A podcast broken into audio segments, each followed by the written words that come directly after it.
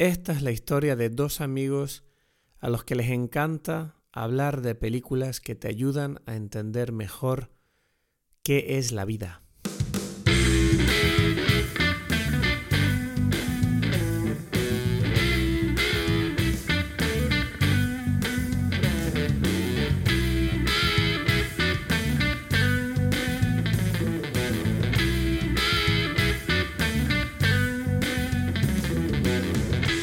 Tú me estabas diciendo, ¿qué me estabas diciendo? Entonces, Joseph Gordon Levitt en What the Fuck habló de social media, me decía.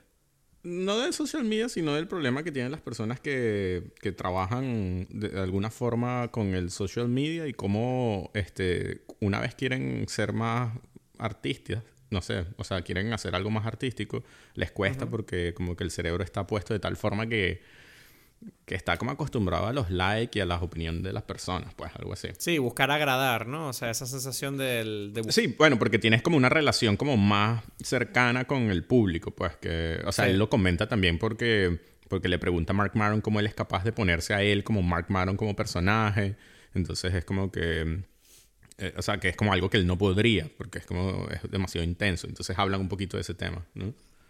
Pero tengo que decirte que, yo- claro, cuando yo empecé a hacer social media, sí pasé por esa fase de, buscar qué es lo que quiero hacer y cómo buscar mi público.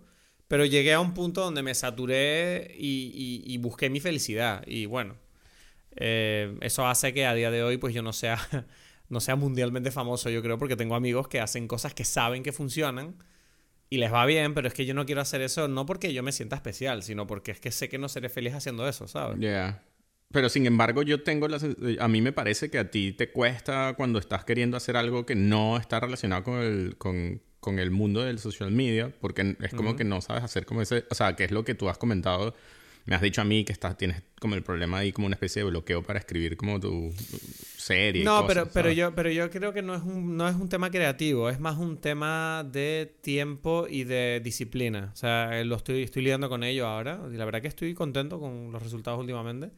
Pero es más, yo creo que es más un tema de disciplina, porque el problema del social media lo que hace es que cuando tú trabajas en posts o vídeos cortos, te acostumbras a un proceso creativo muy de- corto, ¿sabes? De un esfuerzo que es como muy del momento y te lo quitas encima. Y claro, cuando tú vas a escribir algo como puede ser un guion para un cortometraje o un mediometraje o incluso una serie, eso implica como que tu energía y tu ilusión tiene que ser más fuerte que simplemente una tarde donde se te ocurrió algo y dijiste, wow, esto es increíble, voy a escribirlo. Y de repente tres días después como que pasaste a otra cosa, porque el social media siempre gira igual que tu cabeza si la metes en ese ritmo, ¿sabes?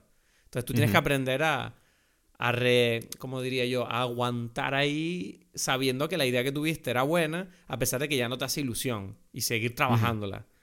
Eso se llama ser un profesional, yo creo, vamos.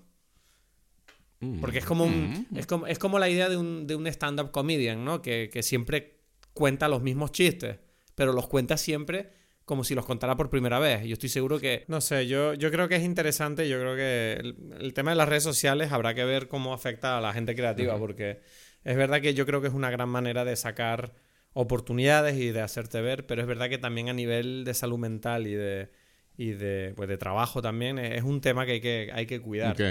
Mira, ya va, que tengo que hacer, tengo que hacer una cosa porque hay, aquí hay como una tormenta y algo está pasando que no quiero que se acabe la casa. Espérate un momento, eh, eh, rapidito. Ya va. Ok. A Edgar se le está cayendo la casa aquí en directo. Esperemos que, no sé, igual ahora, ahora oímos- oiremos como, como una, una pared cayendo al- mientras Edgar cae, de- muere bajo los ladrillos y ese cóctel se queda sobre la mesa abandonado con un capítulo que jamás No llegamos a grabar. No sé Ya- qué ya- pasó. Ah, volviste, estás vivo, Sí. estás bien. Sí, sí, es que no sé qué pasó. Sonó algo como si algo se cayó un árbol encima de la casa o algo así, pero no. No sé, no sé. Vamos a ver. Tengo- es que como tengo los, los, los ¿sabes? ¿Cómo se dice? Los, Los auriculares. eso, los auriculares. Yo te no- enseño español si quieres, no te preocupes. Exacto. eso. Bueno, Bueno, entonces, ¿estás Entonces- bien? ¿Estás vivo? Vamos allá con el último, pu- puede ser el último capítulo de Dime Pelis antes de que mueras aplastado por una pared. eso, dale. Venga, pues hola a todos, ¿cómo estamos? Mi nombre es Cristos Gacielo, estoy aquí desde Tenerife con mi amigo. Aquí Edgar Aponte desde Berlín. Aquí estamos y vamos a hablar hoy de una película muy interesante, nominada a eh, el Oscar a Mejor Película llamada Licorice Pizza, dirigida por nuestro gran Paul Thomas Anderson, ¿no? Este hombre que, que se le quiere mucho, ¿no, Edgar? Se le quiere, gente. No, no quiero decir, Paul Thomas Anderson es un tipo muy respetado. O sea, este tipo tiene peliculotas, ¿no? En su filmografía. Ya, ya, ya, ya. Sí, ¿no? O sea, no sé, o sea, ahora que lo dices, es la primera vez que vamos a repetir. No, ya hemos hecho director que repite, ¿no? Sí. Nosotros deberíamos tener como las estadísticas más claras, probablemente. No, pero bueno, hemos hecho Wes Anderson dos veces, hemos hecho. No me acuerdo ahora mismo quién más. Creo que ya. Algunos más hemos repetido, estoy seguro. ¿Sí? Ok. Sí, Tarantino no lo hemos hecho dos veces, a lo mejor. No. Ni una, ni una. Luc Besson, Luc Besson lo hemos hecho dos veces. Eh, ¿Cuáles dos?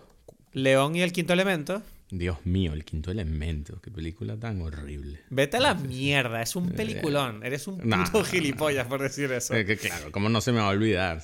Pero por favor, o sea, de verdad, o sea, estoy molesto con eso. Pero bueno, que mm, eh, antes de entrar a la película quiero comentar un par de noticias contigo rápidas, ¿te parece? Porque han pasado cosas así que me hicieron... Dos noticias que me hicieron como risa, risa y un poco de desesperación.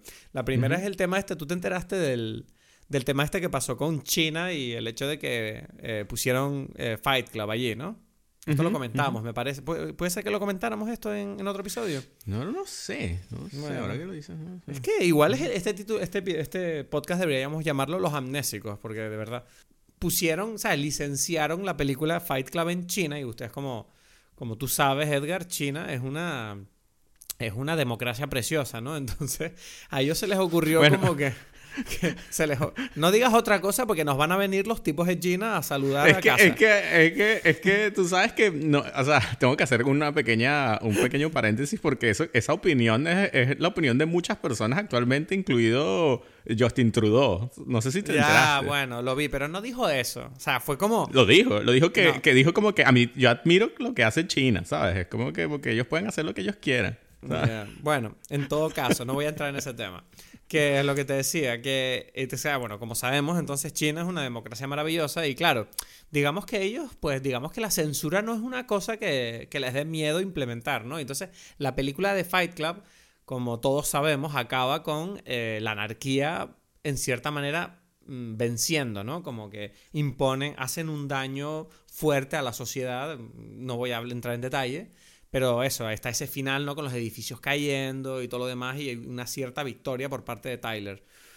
¿Qué pasa? Que eh, en la claro, los chinos son personas que ellos abogan por la ley, ¿sabes? No quieren que su ciudadanía se crea que pueden romper la ley y ganar. Entonces cogieron y quitaron la escena de los edificios cayendo y simplemente después de que el tipo se pega el tiro, sale como un texto sobre un fondo negro diciendo que, bueno, la policía fue capaz de encontrar a Tyler con las pistas que tuvieron y la arrestaron, le metieron en un manicomio y el tipo estuvo allí un tiempo hasta que después se recuperó y pagó por sus crímenes. Y fue como... Exacto. Eso fue lo que pasó hace un par de semanas. Y ahora resulta que David Fincher, el director de la película, respondió, ¿sabes? Habló sobre este tema, ¿no? Y dijo...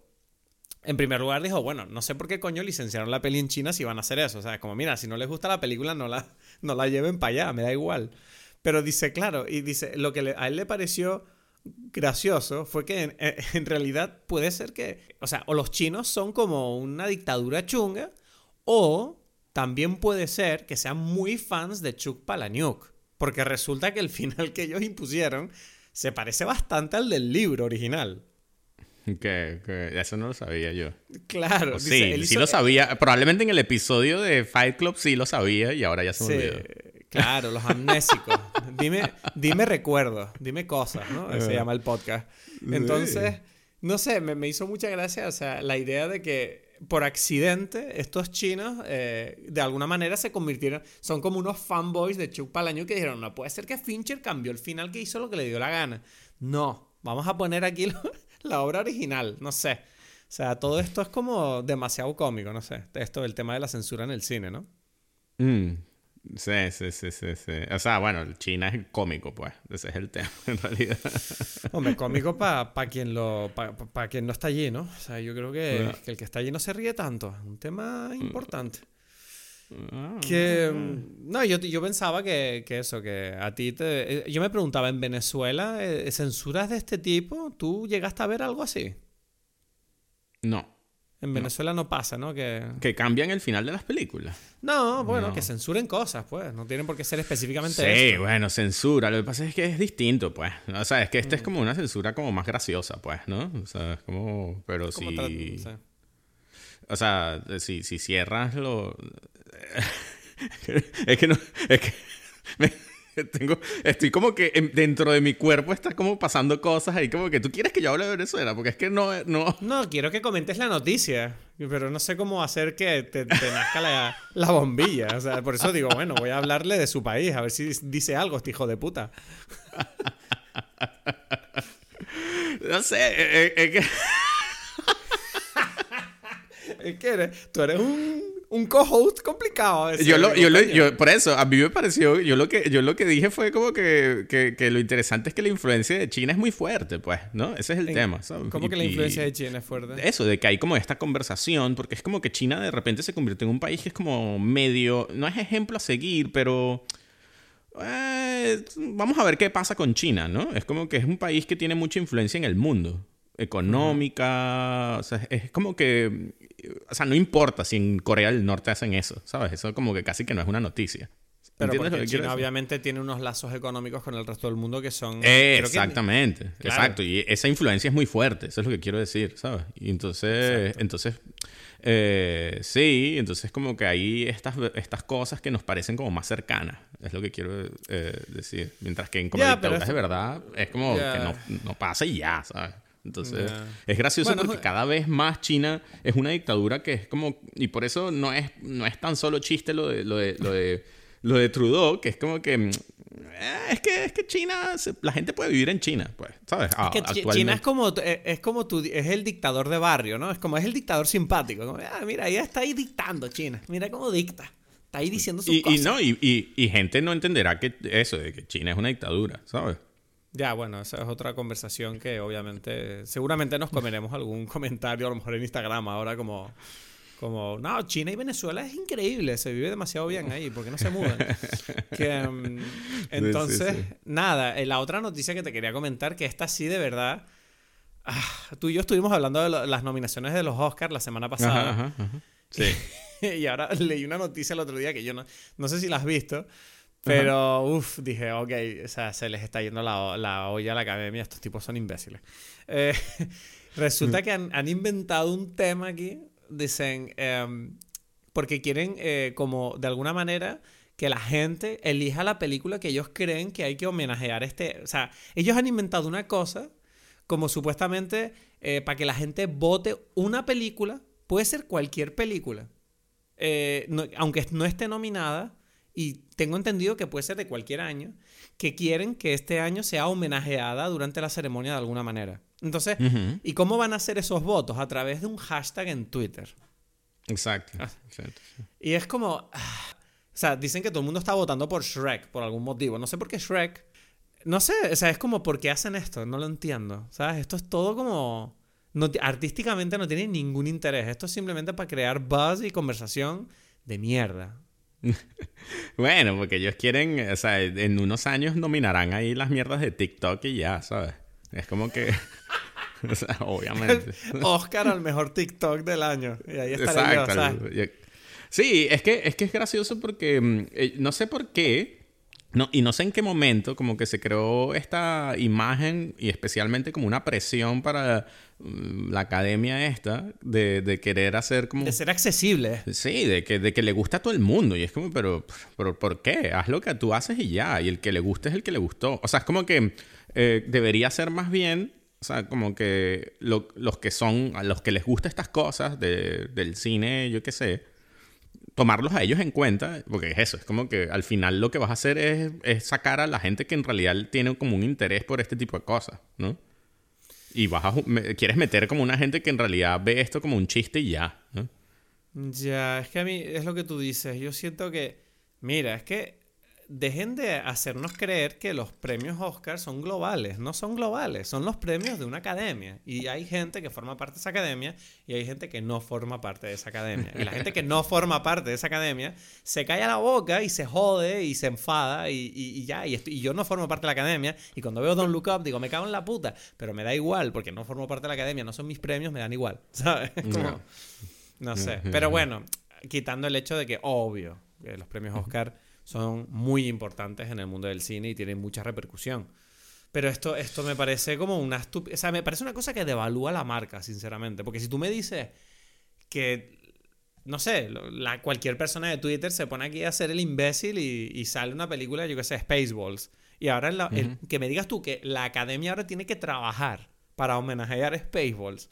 Porque a nosotros nos dio la gana estar haciendo estupideces ahí es donde yo digo, bueno, la academia está un poco imbécil. O sea, no sé, se devalúa un poco el valor de ser homenajeado en los Oscars. No sé si me explico.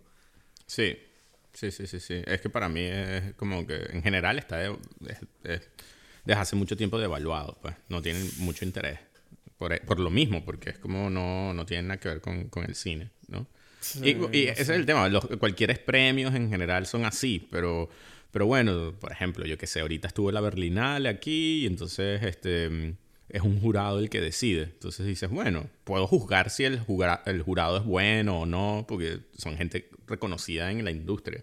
Entonces eso ya es una algo con que comparar, ¿no? Eh, pero esto no, esto es como cada vez, si, si, es la gente la que lo decide, bueno, como da igual, ¿no? No sé, me pareció gracioso comentarlo, a ver qué, a ver qué me decía. Bueno, vamos, vamos a meternos ya en la peli de hoy, porque Edgar, tengo muchas ganas de hablar de la peli de hoy, de verdad. Que tú me estabas diciendo, tienes que ver Licorice Pizza, y yo decía, bueno, Paul Thomas Anderson, yo tengo que admitir que yo tengo una relación de cariño, pero, pero miedosa con Paul Thomas Anderson, porque a veces me ha dado susto. y, y, cuando me, me, enfrenté a esta película me encantó una cosa y es que yo fui a ciegas, no tenía ni idea de nada cuando entré en esta película. Yo no sabía nada. De nada. Entonces dije, nada. No sabía nada. Solo sabía que era de Paul Thomas Anderson. Ya. No sé nada. Entonces, y tengo que admitir que el póster de la película me parece horrible. O sea, porque no sabía. No sé, tú siempre hablas como de un póster y eso siempre me llama la atención porque es como que yo quisiera saber de cuál es el póster del que tú hablas porque siempre hay como, miles y yo veo que. El que es como dibujado y yo solo he encontrado dos pósters de, este, de esta película. El del, el del dibujo de donde sale Alana Haim me encanta. Con los circulitos. A mí no me gusta nada. Ese me gusta mucho. Me gusta, me gusta después de haber visto la peli, pero antes de verla, ese póster me dio la impresión de, ay, no sé qué película es esta. Ok, dale pues. Gary Valentine es un adolescente conocido por participar en una aclamada serie enamorado de Alana Kane, una joven unos cuantos años mayor que él que se aventura a participar en sus iniciativas empresariales que él comienza una vez terminada su carrera como actor. Ambos buscan la forma de salir adelante en la vida navegando por la caótica California de los años 70, buscando una felicidad que tal vez tuvieron delante desde el principio. De que tal vez estuvieron delante desde el principio. Ok, entiendo. ¿Te, gustó la sinopsis? Porque la, la, escribí en directo delante tuyo. Fue como... Me parece que está muy interesante. Muy bien, muy bien. Este, eh, yo, yo tengo bien, tengo, tú tienes muchas ganas, hay emociones. ¿Tú, tú ¡Uh! estás tomándote algo para, para hablar de la ah, película o no? ¿Sabes qué pasa? Que no estoy tomando nada porque ayer no, no dormí y, y, estoy como medio, eh, ¿cómo se dice? Estoy como medio dormido. Y, y, no quería beber alcohol porque tenía miedo de venir como, como dormirme en el episodio, no tener energía. No sé si me explico. Ok, ok, ok. ¿Crees que debería tomarme un trago? Yo creo que sí, ¿no? Yo creo que sí. Pero, me lo hago. ¿Me, das un segundo y me lo hago? ¿Es rápido? ¿o cómo es? Sí, es el cornanoil, es mezclarlo y ya. Ok, ok, ok. ¿Y, y, yo tengo que hablar mientras tanto. Claro, o sea, tú puedes seguir hablando, yo te voy a oír. ah, ok, pero vamos a hacer algo. ¿Tú, ¿Tú me vas a escuchar? Sí, claro. Ok, entonces yo voy a explicar, tú ve y yo voy a explicar entonces mi trago.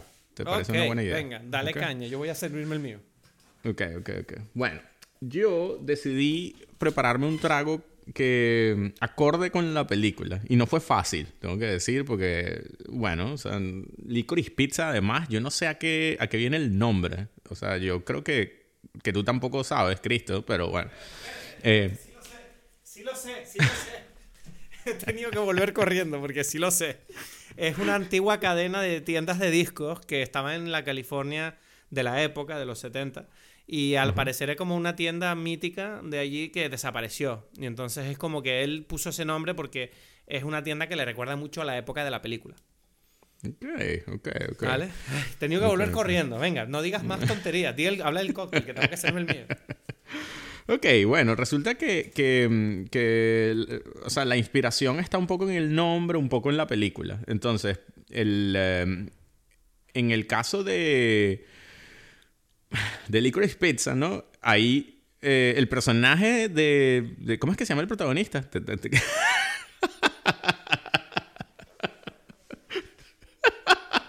Bueno, el protagonista siempre anda tomando Coca-Cola, ¿no?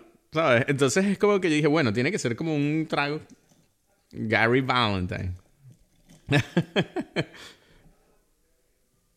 Exacto, exacto. Gary Valentine, es verdad. Bueno, entonces el... el em, ¿Cómo se llama? Este, este siempre anda tomando Coca-Cola y, y me pe- pensé que tenía que preparar algo que supiese a Coca-Cola y a licorice, ¿no? A la Critz. ¿Cómo se dice en, en regaliz? Exacto, eso, eso, eso. Entonces, bueno, lo que preparé... Exacto. Entonces voy a... eh, lo que... El cóctel... Yo le puse como nombre Licorice Zombie, ¿ok? Y es ron con falernum, con eh, un poquito de jugo de limón. O sea, que un, adentro de todo hay un corn oil, pero encima le pongo eh, anís, o sea, licor de anís, y después Coca-Cola. ¿Ok? Entonces, eh, bueno, es un trago largo, de esto es un long drink, como dicen, y está buenísimo, creo, ¿sabes? Es como una Coca-Cola con un poquito sabor de anís. eh, ¿Tienes anís también? No, pero es el licor de anís, ¿sabes? Bueno, podrías, si, vamos a ver, si a tu Corn Oil le pones, le pones eh, Coca-Cola, ¿no? Y le pones unas estrellas de anís, bueno, ya más o menos, más o menos, pues. Mm. Bueno, entonces nada, entonces olvidémoslo, pues. Ok.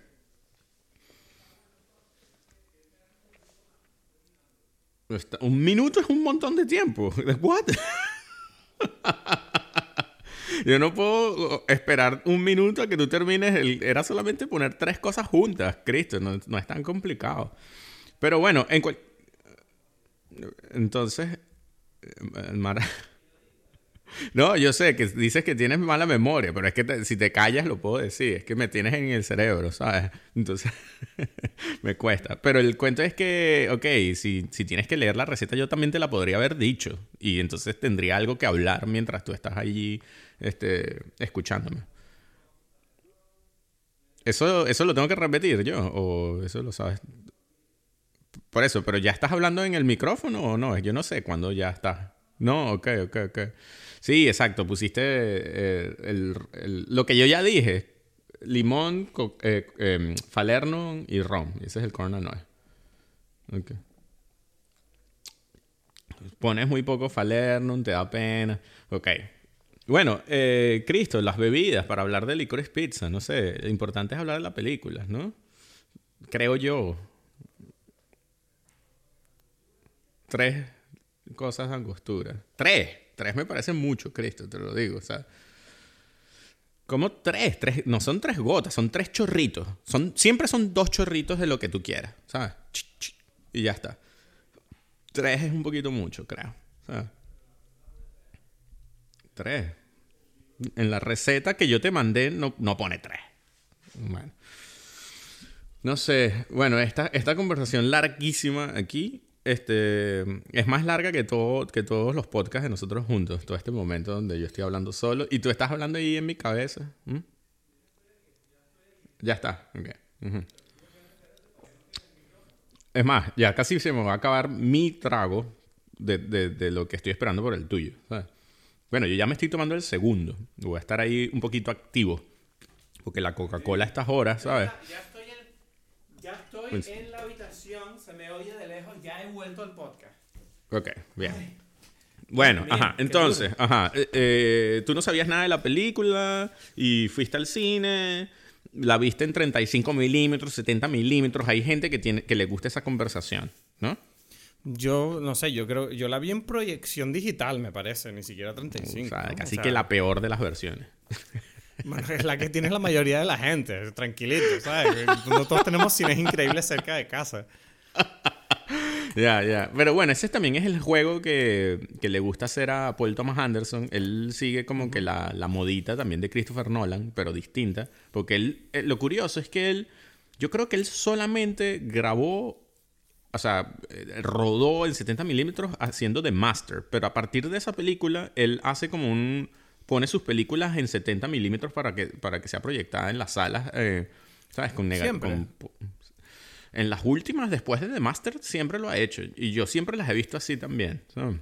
70 milímetros en Canarias es una cosa que ni siquiera saben lo que es, yo creo.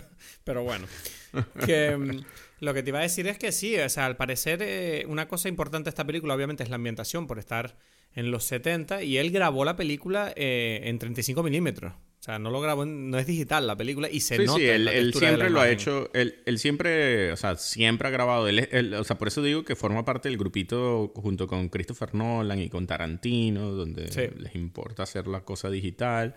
En este caso, como que el, el director de fotografía, bueno, está él y, y otra persona, que es primera vez que, o sea, yo creo que en realidad lo hizo Paul Thomas Anderson, porque su película anterior también la fotografió él. Que, que, pero alguien, no sé, siempre tiene como, me imagino, a un, operador allí, le dijo, pero vamos a intentar ver si, si lo grabamos con la Alexa 65, que es una o sea, cámara de gran formato, pero digital. Y, y, él mismo dijo como que yo no sé por qué hice esas pruebas, porque en realidad yo sabía que yo no lo quería hacer. Algo así. Y es curioso porque no, no, él mismo ahí en, en una entrevista que yo leí, él, él mismo comenta que tampoco es por por nada muy específico, sino que es como que... Y es algo que creo que va, nos entra para hablar de la película porque cuadra con el personaje de, Gary Valentine. Es que, que, él dice, bueno, es que una cosa es que tú puedas hacer cosas, ¿no? Porque hay como ese sueño que incluso Orson Welles hablaba, decía que la tecnología en algún momento va a ser tan, tan accesible a todas las personas que, este, que, que, una niña de, de, de 15, o sea, decía como, no sé, de 13 años va a ser la gran obra maestra del cine, ¿sabes? Ese es como que un comentario famoso de, eh, de Orson Welles. Y, y, es como que él comenta y dice, ah, no, mentira, no es Orson Welles, es de Francis Ford Coppola. Y, y este... Eh, Paul Thomas Anderson dice como que mm, hay como una hay algo que no se entiende dentro de esta afirmación que es como que eh, ok, la tecnología te permite hacer muchas cosas, pero tú de todas formas tienes que iluminar la escena, preparar como las cosas que no te la va a hacer nunca la tecnología. No, y porque las películas son mucho más que calidad técnica. Claro, claro, claro. O sea, es como que por supuesto que todo el mundo tiene la posibilidad de hacerlo, pero el problema es que tienes que entender cosas que quizás son técnicas, pero técnicas a nivel de quién, o sea, de de no, no, no, no de tecnología, sino de técnica ya de saber cómo hacer algo. ¿sabes? Claro, yo por ejemplo cada día valoro más lo que es la producción. Cuando intento hacer algo un poquito más elaborado en mi trabajo, cuando veo la cantidad de gente a la que tengo que llamar, ¿sabes? Un maquillador, una persona que se encargue de conseguir las cosas, la gente que se encargue de encontrar las localizaciones, es como, tú te das cuenta de que la producción es una cosa que dices, wow, o sea, ahí, eh, ¿sabes? Es un trabajo y, el hecho de que una persona haga mejor o peor ese trabajo de producción repercute mucho en la calidad final de la película. Claro. Sí, sí, sí. y eso es una, gente, es, una, es, una, es una cosa que la gente no valora. Entonces, sí, la tecnología es maravillosa porque nos da la oportunidad, nos, nos enseña la puerta a través de la cual podemos plasmar muchas ideas, pero al final del día el cine no va a cambiar nunca en el sentido de que siempre va a ser un esfuerzo grupal y una lucha creativa de, de muchas eh, manos y voces eh, que tienen que trabajar en paralelo para, llegar a, lo más cercano a la idea que tenga el director en la cabeza, ¿no? Y aquí nos metemos en la película porque esta es como una actitud muy Gary Valentine ahí de juntar a una gente para, para, para lograr, eh, no sé, o sea, recrear o producir una idea que él tiene, ¿no? Ese es como que parte del motor que, que impulsa toda esta película es a, a este personaje, ¿no? Protagonista. A mí me parece curioso, este, o sea, quiero decir, la película me encanta. Yo tengo que decir que la película primero me encanta. Y me parece, creo que es probablemente mi película preferida de Paul Thomas Anderson. O sea, yo ya lo digo ahí, porque aparte de que es una historia muy tierna, muy bien escrita, muy bien actuada, es que además es extremadamente divertida. Yo no sabía que Paul Thomas Anderson tenía tanta comedia dentro. Es que tú no sabes, es que tú no has visto bien a Paul Thomas Anderson. Para mí esta película es otra película más de Paul Thomas Anderson. Y no para decir de calidad, sino porque es... O sea, ya, es que es que como tú me estás poniendo esto y yo quería hablar como de, o sea, estamos cambiando un poco el tema, pero da igual. Para mí es interesante porque esta película tiene todas las características de una película de Paul Thomas Anderson. Es como que no es algo que es distinto, ¿sabes? No, yo no digo que sea distinta, solo digo que es la que más aprecio. Eh, puede, ser, no, o sea, una cosa, independientemente de la, del gusto y de la calidad, pues, eso es un tema, pero lo otro es que para mí tiene unas cosas que a mí me, me parecen curiosos porque en esta película fue donde se cristalizó todos unos temas que se repiten en la filmografía de Paul Thomas Anderson, ¿no? Y esta película los tiene todos igualitos. Y por eso me parece curioso. Y una de las cosas, porque es lo que nombraste, es la comedia, porque para mí Paul Thomas Anderson es uno de los directores más graciosos que, que para mí, ¿sabes? A mí me encanta, o sea, yo me río demasiado con las películas de él. Lo que pasa es que es como un humor que yo creo que la gente no... a la cual muchas personas no están acostumbradas. Pues fíjate, fíjate que lo que dices es interesante porque recuerdo que en mi experiencia viendo la película en el cine, en el cine nos estábamos riendo que yo notara, había, la sala estaba como medio llena y nos estábamos riendo literal yo, mi novia Paulina, que ella es muy contenida, y otro tipo que estaba volviendo loco de risa. Y el resto de la sala, en, los mejores chistes de la película, yo decía, pero ¿qué pasa que no se ríen? Y yo decía, no entiendo cómo la gente no se puede reír de esto. O sea, hay escenas en esta película la escena, a mí, la que se me quedó es la de la agente.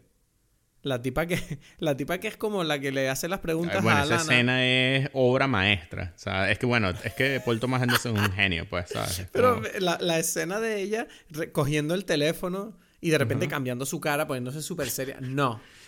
No. Es un, es un plano súper, súper close, ¿no? Es un primerísimo. Súper cercano. Y es solamente sus ojos, o sea, tú solamente puedes ver su expresión. Y esta mujer es tan increíble su actuación que tú estás vuelto loco solamente viendo sus expresiones. ¿Sabes? Es, es increíble, ¿no? Es, porque es como dices tú, es muy gracioso. es muy eh, gracioso entender este personaje que es como muy intenso, ¿no? Y que todo el rato es como que cambia de, humor y no sabes por qué y no te explica nada de lo que está pasando. Entonces, me encanta que juega mucho esa escena con la incertidumbre y sobre todo la incomodidad de los protagonistas. O sea, y, tampoco es que tenga chistes, simplemente es, todo acting. Es como la situación es graciosa, no es que. No, pero, pero, pero sí hay como unos chistes porque eh, habla como. Sí, bueno, he hecho una tontería, y, por eso te digo que, que, Paul Thomas Anderson es como uno de los directores. No sé si de. O sea, si, decir de comedia, pero probablemente con, con una. Con un componente muy importante de comedia, más. O sea, menospreciados a nivel de comedia. ¿Sabes? Es como, tú mismo lo dijiste, es como que, ah, es que es gracioso, es como, eh, yo qué sé, la película anterior, Phantom Thread, ¿no? Que no sé si tú la has visto, ¿tú la viste? Sí, claro que la he visto y me encanta. bueno, y eso es yo me río, o sea, es como, es una cosa, pero pura, pura y dura comedia, ¿sabes? Para mí. Inherent Vice es comedia. Lo que pasa es que es gracioso porque es como que está haciendo la comedia y la está como, no sé, desconstruyendo de tal forma que pareciera que no es una comedia, ¿no? No sé, yo es que Inherent Vice no la he visto todavía. Eso. The Master. The Master no la he visto tampoco. Increíble. Lo que pasa es que eh, lo interesante es que eso no le quita eh, la. como que la profundidad. ¿No? Hmm. Por ejemplo, There Will Be Blood, que la hablamos, tiene unos momentos de comedia que nosotros comentamos geniales. El batido. Eh, no, el, el, y el cuando eh, ¿cómo es? Daniel Day-Lewis se pone la servilleta encima en la cara, ¿sabes? Sí, sí. O sea, es una cosa demasiado genial. Y, y, bueno, y está Punch Drunk Love, es Adam Sandler, Magnolia. Boogie Nights, Boogie Nights. Magnolia. Es que, es que por eso, este tipo tiene. Y, y, bueno, yo creo que no es casualidad que su esposa es Maya Rudolph, ¿sabes? Que sale en mm. sus películas. Y aquí también. Yo eso no, Yo eso no lo sabía. Fíjate, yo no, no, no lo sabía. Y cuando vi a Maya Rudolph en la película esta, dije, vaya, qué curiosa esta elección. de Maya Rudolph aquí, ¿por qué? Y luego Pero es que entendí. salen ah, en muchas. Sí, sí, sí. Sale, sí, salen, no- muchas, pero no me, no me acordaba, no Y- me y- acordaba que era la mujer. Y aquí viene otro componente clásico. O sea, para mí, los ingredientes para crear el cóctel que es Paul Thomas Anderson está comedia, es importante. Eh, otro es familia. Este Sí, es un tipo familia que- disfuncional, ¿no? que- no, no necesariamente. Es una, o sea, de verdad el tema no es que sea disfuncional. ¿sabes? Yo qué sé, por ejemplo, en esta película, en Licorice Pizza, la familia de, de la protagonista, o sea, de Alana, ¿no? Es una familia normal, en principio, o sea, ¿no? Vale, pero la de Gary no. Tampoco es anormal, o sea, es como que, bueno, no sé, ¿Dónde es está el como padre? especial. Bueno, ya, bueno, no sé, eso ya sería como un poquito más moralista, en el sentido de que, pero ellos son como personas que en principio están bien, ¿sabes? Sí, o sea, te entiendo lo que quieres decir, pero a mí me parece raro. Es que tenemos que hablar de Gary Valentine, porque el, el personaje es extraño. ¿Te Hay parece cosas extraño? que comentar. Hay cosas de comentar de Gary Valentine. Pero te parece muy extraño entonces. No A sé, pero ya va. Pero a antes mí, de decir bueno. esto, quiero decir lo de familia, porque es como que mm, eh, es importantísimo en todas las películas de, de Paul Thomas Anderson. eh, hay como la construcción de una familia, probablemente, ¿no? O sea, en que no solamente es eh, familia como las personas con las que tú vives, sino también como las personas con las que tú decides vivir y, organizar tus proyectos, ¿no? Como Boogie Sí. Nights, por ejemplo, es una película sobre la familia que se produce en- alrededor de la pornografía, ¿no? Es como Sí. que toda esta gente es como que eh, las mujeres dicen que son las mamás, eh, los directores dicen que son el papá, y hay como toda esta eh, eh, estructura familiar. Y, Sí. y así, en, o sea, si nos ponemos a poner en cada película, hay algo de esto. Y esta película, no solamente hay el grupo de amigos, o sea, de Gary Valentine y, y Alana Haim, que parecen como papá y mamá de este grupo, sino que además la película está llena de, de referencias a familias, ¿no? La familia de Alana Haim, o sea, de la actriz, es su familia en la película, ¿no? Su familia real Sí. es la familia en la película. Papá y Sí, que, por mamá, cierto, hermanas, yo no todo. sabía, yo no sabía que era, ella era la cantante del grupo Haim. Yo no me había dado Y cuenta. Haim no son las tres hermanas, en realidad. Claro, claro. Y las hermanas salen en la película siendo de sus hermanas también, que yo decía, wow. Eso. O sea, no, no lo sabía, no tenía ni idea, ¿sabes?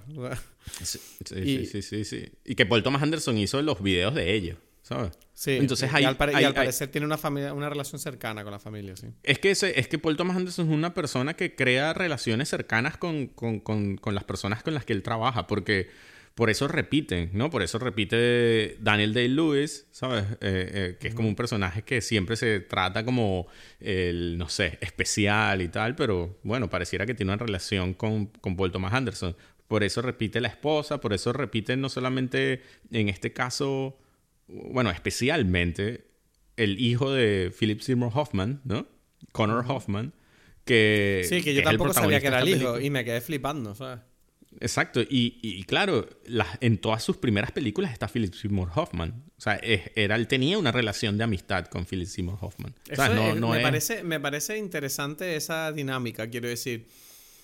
O- obviamente entiendo que para... Se llama Connor, ¿no? Connor Hoffman. ¿puede ser?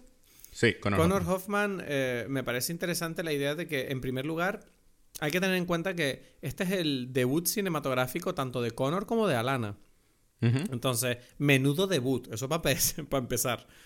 Y en segundo lugar, tener en cuenta que para Connor especialmente es como un legado bastante fuerte, ¿no? El, el trabajar con un director que trabajaba con tu padre, que bueno, lamentablemente Philip Seymour Hoffman eh, ya no está con nosotros y, y, a ver, corrígeme si me equivoco, pero ¿se suicidó? Mm, Tuvo como una sobredosis de droga que puede haber sido como suicidio. En cualquier caso, como hijo, o sea, tiene que ser como un... Me recuerda un poco lo que pasó con el hijo de... mm, De... em, de James Gandolfini, ¿no? Que es como que entra en un terreno que hasta ahora era dominio de su padre y de alguna forma es como que lo hace en cierta relación con él, ¿no? Porque aunque, bueno, James Gandolfini fue más intenso porque interpretó al mismo personaje, en este caso tenemos al, al hijo de Philip Seymour Hoffman haciendo películas que probablemente podría haber hecho el padre si estuviera vivo. Entonces, Em, no sé, yo me pregunto, eh, me parece fascinante qué proceso tiene que haber tenido él como intérprete a la hora de enfrentarse a este reto, ¿no? Porque si encima es el debut, que entiendo que el tipo habrá hecho más cosas antes de enfrentarse a una película, pero, pero obvio que este es el debut eh, serio. Y, me parece que esa intensidad que tú dices, ¿no? Desde que, desde que Paul Thomas Anderson crea lazos estrechos con las personas con las que trabaja, es muy aparente, precisamente por eso, porque yo leí desde la película después de verla, me gustó tanto que empecé a enterarme de todo, y decían como que él cogió a Connor Hoffman, no porque sea el hijo de, de Philip Seymour, sino también porque el tipo tiene una, como es, no es un actor eh, con mucha experiencia, es el único actor que él sentía que podía como conectar con el acting de Alana, que tampoco es una actriz eh, muy experimentada, que tiene como una forma de actuar muy natural. Ella, ella basa su, su interpretación en la naturalidad, en ser ella misma. Entonces, claro, él decía que cuando hacía castings con otros actores, él sentía como que los actores que venían a los castings eran como demasiado actores, ¿no? Como que eran como muy intensos, con, no voy a decir sobreactuado, pero bueno, que no, se notaba como que este tipo es como está actuando y la otra está como, bueno, estoy aquí, pues. Y, y yo creo que eso al final repercute mucho en la calidad de la película, porque de verdad que yo es verdad que viendo la película pensaba, mierda, las interpretaciones son muy buenas. Y una parte de mí piensa que es como, es la naturalidad lo que da la calidad a estos personajes, porque cuando comienza la película, que ahora me gustaría simplemente hablar del comienzo, porque el comienzo es espectacular. O sea, hay una cosa que voy a decir.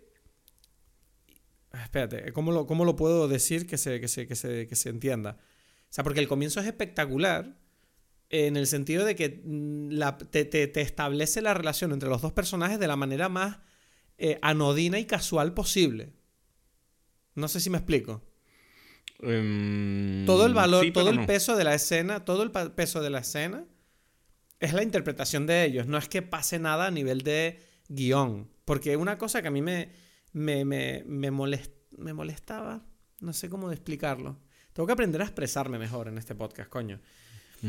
Eh, una cosa que a mí me sorprende es cuando que yo salí de la película y oí varias veces el comentario por parte de mis amigos diciendo, bueno, es que qué sorprendente que esta película no va de nada. Y yo decía, me sorprendía mucho porque yo decía, pero ¿cómo que no va de nada? Esta película va de un montón de cosas. Y ellos me decían, no, pero, pero, el, pero el argumento no va de nada, es como la vida de la pero es que eso, es, eh, eso es como la nueva versión, o sea, no es la nueva versión, esto siempre ha habido como películas que son de, de carácter, o sea, o de, de, de, personajes, y películas que son como de, de historia, por así decirlo. No sé si me... O sea, todas son de historias, pero estoy queriendo como hacer una generalización de tal forma que... que o sea, de, de, acontecimientos, de aventuras, de cosas, ¿no? De donde tú puedes decir, ah, es que pasó esto, pasó esto, pasó esto, ¿no? Entonces, eh, cada vez más hay como una sobresaturación de este tipo de cine, ¿no? Donde la gente habla, es como, es que pasó tal cosa y apareció tal persona y tal persona le dijo a esto, esto, ¿no? Como en lugar de, de, ver como la lo que significa unas relaciones entre unos personajes y, y cómo eso ¿no? Eh, informa el drama. O sea, hay un drama gigante en esta película. Lo que pasa es que como que la gente quizás no lo ve porque, porque es un drama que está más bien en los sentimientos de los personajes, ¿no? Pero a mí me sorprende que yo no distingo entre las dos cosas. O sea, no lo pienso. Claro, claro. No sé si me explico. Sí, sí, sí, no, yo te entiendo, yo te entiendo porque, porque sí, yo, lo, yo me doy cuenta es cuando hablo con las otras personas, con determinados tipos de personas que están acostumbradas a ver un solo tipo de cine que no entienden qué es lo que está, o sea, es como que de verdad, de verdad no lo están entendiendo, no lo están viendo, no saben qué es lo que está sucediendo, ¿no? Claro, porque ellos esperan acontecimientos y acciones en vez de, de, de, eso, de, de comportamientos. Exacto, ¿no? Y, y, pero yo te quería decir varias cosas, acotaciones con respecto a las cosas que tú comentaste, por ejemplo, lo de las actuaciones, que es que el mismo Paul Thomas Anderson dijo que que para él la película tiene como una energía basada en este tipo de actuaciones que se, es similar a lo que suceden como en, en, algunas series de televisión donde la primera temporada como que las actuaciones son increíbles porque los personajes todavía están frescos, es como que no saben cómo actuar, ¿no? Y ya en la segunda, las terceras, ya en las otras temporadas es como, bueno, ya ellos saben cuáles son las cosas que tienen que decir. Claro, y es otra ellos energía. Saben, ellos saben, claro, cuando pase con una serie se hace famosa, es verdad que el actor le afecta la recepción del público. Claro. Exacto, entonces ya sabe qué es lo que se supone que la gente espera, ¿no? Que pega un poquito con lo que estábamos hablando al principio de Joseph Gordon-Levitt, de, de cuando hay una, una, como dices tú, una retroalimentación de un público, por supuesto que todas las personas hacen unos cambios, ¿no? A, unos ajustes a, la forma en que trabajan. Pero muchas veces son inconscientes, yo creo, esos cambios, ¿no? Pueden ser. Y entonces, claro, él, mismo decía, como Paul Thomas Anderson, de que él no quiere, o sea, su punto no es aquí hablar mal de ellos, sino que precisamente él sabe que no va a volver a ser igual tampoco, porque, en el, porque ellos ya vieron la película y saben que entonces ellos van a, mismos van a decir, ah, esto lo hice mal, esto lo hice hecho distinto, cosa, y ya están contaminados de eso, mientras que en ese momento cuando ellos hicieron esta película no, no podían, o sea, eran como, eran tan novatos que ellos no sabían lo, y es lo que él dice, es como las cosas geniales que ellos hicieron no las pueden, no las pueden repetir porque no fue que ellos quisieron hacerlas, ¿sabes? fue como que pasó y ya, ¿no? Hombre, también es que siendo una película de gente que está creciendo, ¿no? En una incertidumbre de la adultez, eh, eh, encaja con, con, ese método de decir, venga, vamos a ver qué pasa, ¿no? Con esta gente joven. Claro, la energía, la energía es una energía que tiene sentido, ¿no? Es como dices tú, no, o sea, si quizás en otra película se sentiría demasiado poco profesional. Pero ahorita, ah, o sea, solamente, eh, bueno, no sé si vale la pena como ahorita que estamos hablando de las actuaciones, decir, ¿tú hubieses nominado a alguno de ellos? Porque hablamos de las nominaciones. O sea, no, sé, no, sí, pero también al mismo tiempo digo, no sé hasta qué punto un intérprete mm, es que no sé, es que no he visto todas las películas, entonces no me, no me parece bien decir sí en comparación con los otros. Yo te digo, Alana Jaime actúa mejor que Penélope Cruz, que ya lo comenté. Bueno, Seguro. La lucha, de la, cruzada de Edgar contra Penélope Cruz en Madrid Paralela. A mí me encantaba Penélope Cruz. Bueno, quizás me gusta todavía, pero. Oye, pero, te digo una cosa, yo viendo esta película, eh, los trailers, salió como un trailer de una película que se llama Competencia Oficial. Eh, que es una peli con Penélope Cruz, Antonio Banderas y mierda, otro tipo que no me acuerdo el nombre ahora. Y me gustó demasiado el tráiler. Me gustó demasiado. Dije, uff, eh, tengo demasiadas ganas de ver esa película. Pero bueno. Es, es que ese. Bueno, ese es otro eh, tema. Pero si la habría nominado, no sé. O sea, no, lo sé. Pero desde luego. Eh, yo no sé si. Eh, pero Alana va a seguir actuando. O esto fue una cosa que ella dijo, bueno, quiero hacer una peli y ya y sigo cantando en mi grupo. Que el grupo famoso, pues. Sí, no, sé, Ella tiene pensado seguir actuando. ¿Sabes si tiene nuevos proyectos o no? No lo sé. No la verdad, la verdad, no lo sé. No, no puedo de bien. ¿Y de Connor sabemos algo? Tampoco. O sea, no sabemos si fue una cosa como. Vale. Bueno, en todo caso, yo creo que sí, las, interpretaciones son geniales porque son personajes eh, que, que, cuyo atractivo se basa totalmente en su comportamiento, yo creo. O sea, son como. Si tú los ves en una foto, dices, no sé, son unos tipos, pero el carisma que desprende y la química que tienen entre ellos es aparente desde la primera escena, ¿sabes? Es como, wow. O sea, a mí me encanta eh, cómo el comienzo de la película ya te establece que lo importante de esta película es la relación entre ellos dos. Todo lo demás. Y de hecho, hay una cosa que, hablando del hecho de que la película dice que la peli no va de nada, me llama mucho la atención que esta película eh, a pesar de ser una película totalmente de comportamientos y de relaciones y de sentimientos, tiene pequeños momentos donde parece que Paul Thomas Anderson te está troleando, haciéndote creer que, uff, pero de repente va a pasar algo. Y es como, nada, al final no pasa nada. Yo estaba viendo la película y cuando arrestan a Connor, digo, a Gary, de repente es como que tú estás así viendo la película y dices, hostia puta. Y de repente piensas, mierda, igual la película ahora va de que este tipo es un hijo de puta, que en realidad era un actor, pero que luego mm, violó a unas tipas y las mató. Y, de repente te das cuenta como, no, ¿sabes? Es como llega la... Nada, fue una confusión y es, ya da igual. O por ejemplo cuando pasa también lo de... Lo del camión, ¿no? Que se queda sin gasolina y se tiran para atrás ahí cuesta, cuesta atrás sin gasolina y tú piensas, uff, de repente esto es como una especie de persecución de supervivencia, igual les pasa algo, tiene un accidente, y es como, no, bueno, sobrevivieron, ¿sabes? Como no, pero no, pero esa escena, esa escena es como, el, para mí la escena probablemente con más, no sé... Sí, sí, antes de, pero no quiero que entremos en ella, me la explicas ahora, pero lo que quería decir yo con estos pequeños momentos de la película es que me encanta que realmente tienes la impresión de que estás viendo la vida de alguien que podría ser la tuya, porque a todos nos pasa que nuestra vida es bastante eh, poco emocionante a nivel de, acontecimientos, pero a nivel sentimental es muy intensa, y de vez en cuando nos enfrentamos a situaciones que, nos, que tienen adrenalina, ¿no? Como que dicen, uff, me pasó esto el otro día, y de verdad que creo que esta película representa muy bien la naturalidad de, de vivir una vida. Y sobre todo en esa época, que yo no la conozco, pero siento que la conozco viendo la película. O siento que la conozco mejor por haber visto la película. Sí, no, tiene muchas. Es que, claro, no sé, a veces me cuesta como querer, o sea, mm, en algún momento ya me agoto en cierta forma de, de poder como que ponerme en la posición de alguien que no ha visto este tipo de películas y entonces qué Ya. sienta al respecto, porque es como que para mí esto es normal, ¿no? Esto es como. Sí, la verdad. también, sí. O sea, incluso Seinfeld era como famoso y que ya, que no pasa nada y que, bueno, esa es una, una, una forma de hablar, porque en realidad pasan millones de cosas, es todo lo contrario, ¿sabes? Sí, lo que pasa es que no pasan en, en la misma versión que, eh, no sé, de fórmula, ¿sabes? Pero, Sí. pero aquí en esta película pasan millones de cosas, ¿no? Es una, es una, en realidad es como que, pero la vida de este tipo, ¿qué es?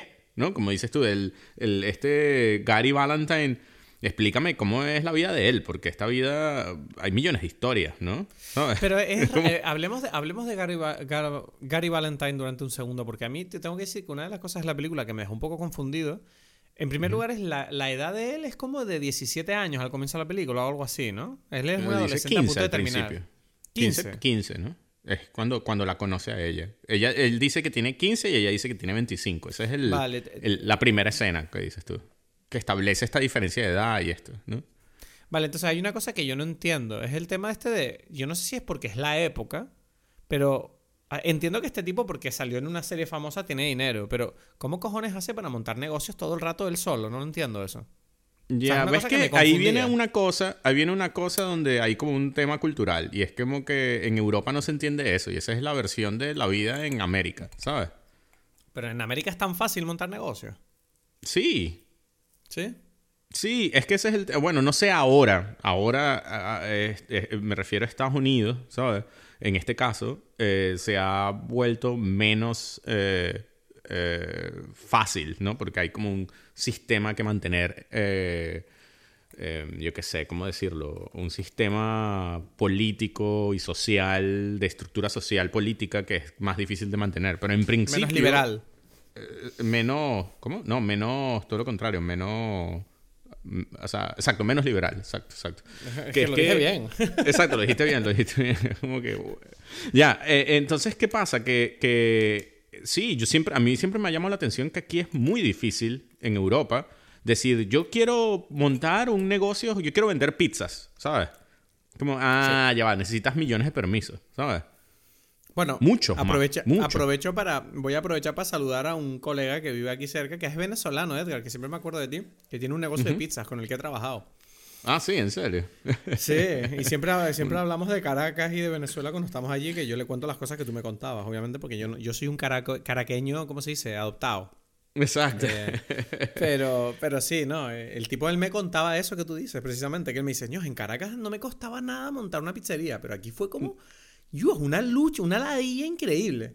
Exacto, exacto, exacto. Entonces, eh, entonces eso es algo que quizás ese personaje se ve muy extraño aquí y pareciera que tiene mucho dinero, pero en realidad tampoco tiene mucho dinero. ¿Sabes? O sea, no es pobre, pero tampoco, pero no es para nada rico. Simplemente es como que él tiene una idea y es aplicar la idea. Y, y, y en principio, especialmente en los años 70, en Estados Unidos era mucho más así. Es lo que digo, ahora no. Pero, pero yo sí entiendo eso, de, de querer decir, o sea, es como que, bueno, me consigo un sitio y empiezo a hacer cualquier cosa, ¿sabes? Yo Claro. recuerdo, por ejemplo, cuando yo era, yo estaba en el colegio yo- con unos amigos, nos pusimos a hacer, y, y yo me imagino que ese tipo de cosas suceden aquí también, pero, pero, yo, pero me parecería interesante pensar qué piensas tú al respecto. Nosotros eh, empezamos a hacer cómics, ¿sabes? Cómics, como fanzines. Sí, éramos tres amigos, ¿no? Max era uno, que tú lo conoces, ¿sabes? Sí. Max. Grande Max. Bueno, éramos cuatro amigos en realidad. Estábamos Max, Iván, Nelson y yo, y cada uno nos inventó. Yo creo que esto ya lo he comentado, por lo menos te lo he dicho a ti. Y hacíamos unos cómics que eran como una especie de peleas, de como, como lo que hizo, hizo en TV con Deathmatch. Eh, ¿Sabes? Que eran como personajes que nosotros creábamos que peleaban entre sí. No, bueno, nosotros los dibujábamos. ¿Sabes? Sí, pero me refiero, los de MTV eran como animation. Exacto, los de plastilina esos en TV que peleaban como acuerdo, personajes famosos, pues. Entonces nosotros teníamos algo parecido y cada personaje tenía un superpoder, algo así. Era como una especie de lucha libre extrema, ¿no? Y nosotros hacíamos esta, este, esta, eh, bueno, era boxeo a lo bestia, creo que se llamaba. Y nosotros hacíamos estos cómics, hacíamos fotocopias de ellos y los vendíamos, por ejemplo, ¿sabes? ¿En serio? Y nos daban dinero por eso, ¿sabes? Me parece increíble eso. ¿No tienes esos cómics guardados por algún sitio? No, no, no. Ah, ¿en serio? Yo tengo mis cómics que yo hacía de niño, porque yo también dibujaba cómics. Pero no los vendiste nunca. No, yo los tengo en mi casa. De hecho, los enseñé en mi, Instagram, mi Instagram hace poco. La gente flipó. Ya, ya. Y ves, y, otra, pero por ejemplo, pero mi punto es el, la parte de negocio. Porque es como que eso, yo tenía no sé cuántos años y nosotros los hicimos, ok, vamos a hacerlo, vamos a sacar fotocopias, vamos a venderlo, ¿sabes? Y teníamos como un, sistema de negocio. Después yo con un primo mío, eh, había también como, hacíamos calcomanías, ¿sabes? Entonces, yo dibujaba como que, teníamos como, hacíamos como diseños. Entonces recuerdo que habíamos como los Simpsons, teníamos como, eh, habíamos conseguido varias plantillas y cambiamos las plantillas para convertirlas como en... No es que yo sabía dibujar a Bart Simpson, sino que yo copiaba a Bart Simpson y lo metía, yo que, ahora no recuerdo en qué, ¿sabes? Como que, ok, esta vez no está en una patineta, sino que está en una tabla de surf y está en Venezuela, ¿sabes? Ajá. Yo dibujaba cómics de historias mías de, de, la gente de clase, ¿sabes? Yo me pintaba a mí como un tipo cool, con mi amigo Nacho, y éramos como, íbamos con nuestras motos y nos peleábamos con nuestros amigos de clase. Era como, yo, yo hacía como meta, un, universo paralelo del mundo del colegio, que obviamente yo era mucho más cool en el cómic que en la vida real. Era una cosa, era una cosa muy triste cuando lo trasladabas al mundo real, pero... Ya. Pero ves, pero por ejemplo, a ustedes nunca se les ocurrió de verdad vender eso. No, no, pero porque te digo, te digo una cosa, yo, yo tardé mucho tiempo en mi vida en valorar el dinero, porque mi padre siempre me enseñó la cultura del trabajo, pero de alguna manera yo por motivos que desconozco, no sé, la forma en que yo crecí, para mí el dinero no era una cosa importante hasta que de verdad dejaron de darme, ¿sabes? Como que yo de niño yo asumía que las cosas tenían valor, pero como, bueno, ya me lo dan mis padres. Y claro, mm. uno puede pensar, bueno, te mimaron mucho, pues puede ser, puede ser, no lo sé, pero yo de niño ni se me pasaba por la cabeza la idea de tener mi propio dinero, ¿sabes? Era como, a mí qué me importa, yo tengo todo lo que necesito. O sea, si yo hubiera tenido alguna necesidad, puede ser que se me hubiera pasado por la cabeza, pero nunca la tuve. Y cuando no tenía lo que yo quería, eh, yo creo que me armaba de paciencia esperando a las navidades o al cumpleaños para tenerlo, punto. O sea, no, nunca... Yo era, siempre he sido una persona muy tímida y es una cosa que, que creo que perdura en algunos aspectos eh, a día de hoy. ¿Sabes? Que a mí me da mucho miedo salir a la calle y pedirle a la gente cosas. Ya, bueno, no quieres imaginarte el miedo que me daba a mí, pero, pero, eh, y por eso te digo que yo creo que hay algo adicional, hay algo cultural que, que, que promueve un poco más ese tipo de, de, historias. Porque yo no sé quién o cómo salió, surgió esta idea de vender estas cosas, ¿sabes? ¿No? Entonces es como que, pero... No, pero, pero, por ejemplo, ¿sabes qué pasa? Que te lo digo porque mis hermanos, eh, especialmente Alexis, que es el mayor, él desde niño en el colegio, él buscaba formas de ganar dinero. Él decía, ¿sabes lo que él hacía? Una cosa que a mí me flipó. Él hacía cuando estaba en el cole, él se dio cuenta de que en Amazon vendían cosas mucho más baratas que aquí. Entonces, él se dio cuenta que se habían puesto de moda como estos skateboards que tú usas con los dedos. Eso sí. Y, él lo que hacía era, los pedía por internet en bulk, es decir, por volumen, y, los compraba a lo mejor, pues cada skateboard, imagínate, por decir algo, a dos euros, y aquí los venden a cinco. Entonces él los vendía a tres, tres y medio, se sacaba beneficio y él decía, mira, acabo de, me gasté, y, con su propio dinero, que le daban en navidades o lo que fuera, ¿sabes? Él se gastaba ese dinero como una inversión, lo volvía a vender y se sacaba. Y él me decía, mira, he ganado, eh, yo qué sé, 100 euros. Y es como... Y yo miraba a, a, este niño de 17 años diciendo, pero qué cojo, este tipo es un genio, ¿sabes? Como jamás claro. A mí se me habría pasado por la cabeza hacer todo eso de voy a comprarlos, luego los vendo y mira, al final conseguí 100 euros y estos 100 euros me los voy a gastar en reinvertir para ganar más dinero. Y decía, pero este tipo es un genio. O sea, yo decía, no, no sé, no, no me lo podía creer. Y, y, pensé, es perfecto que hoy en día ahora Alexis vive en Estados Unidos. Este tipo está en su salsa allí. Claro, pero y ahí entonces viene otro tema importantísimo en la disco, en la discografía, en la filmografía de, de Paul Thomas Bueno, se podría decir discografía, porque este tipo está todo el día con Radiohead y con amigos ahí. Con, Radiohead. Ah, bueno, porque y con Haim, ¿no? claro. pues sí, sí, pero, pero que, que es esta, esta cosa que a mí me parece, y por eso empiezan como que las profundidades en las películas de, de, de Paul Thomas Anderson están relacionadas en cómo estos personajes encarnan ideas de, en general y específicamente de la cultura eh, americana, ¿no? Así como, como, como en There Will Be Blood, em, Daniel Day-Lewis interpreta una versión, o sea, él está como encarnando la idea del, de ese capitalismo de, primera época, de cómo surgen como los, los no sé, los petroleros, ¿no? Sí. Y el personaje de, de, ¿cómo se llama? El otro personaje es, la iglesia. En esta película hay esto... ¿Ah?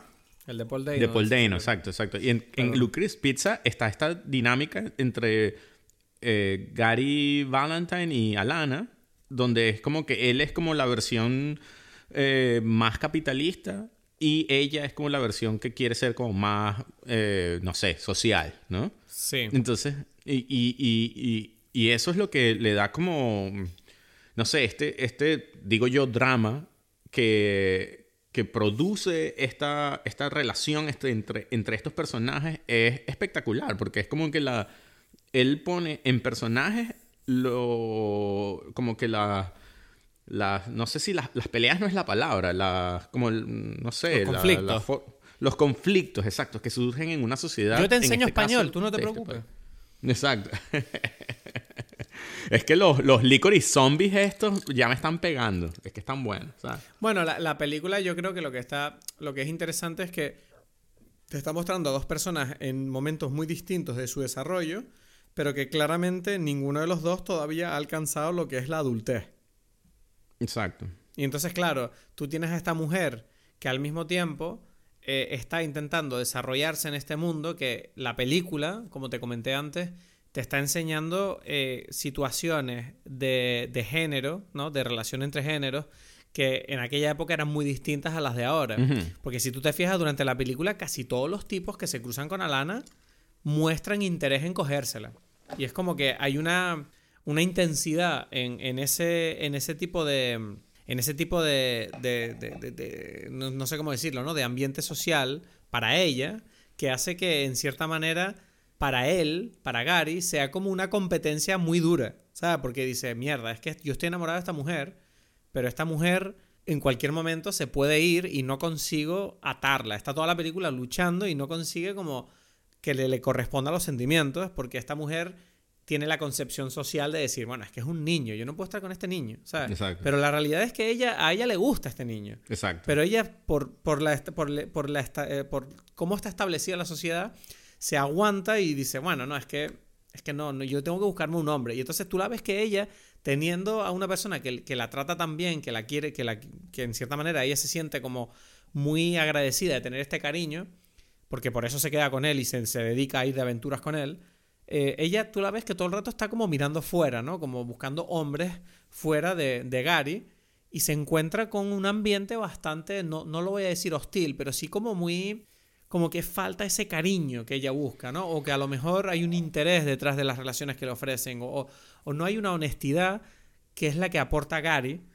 Y entonces, claro, al final es cuando ella entiende, dice, mira, es que el, amor, el amor, no es eso, ¿sabes? El amor no es estar aquí cogiendo. Pero me parece curioso eso, que, o sea, como, ¿qué es lo que en efecto las otras personas carecen? Y yo creo que, que se, o sea, ahorita me viene a la mente, por ejemplo, Sean Penn el personaje de Sean Penn lo que tiene es también inmadurez.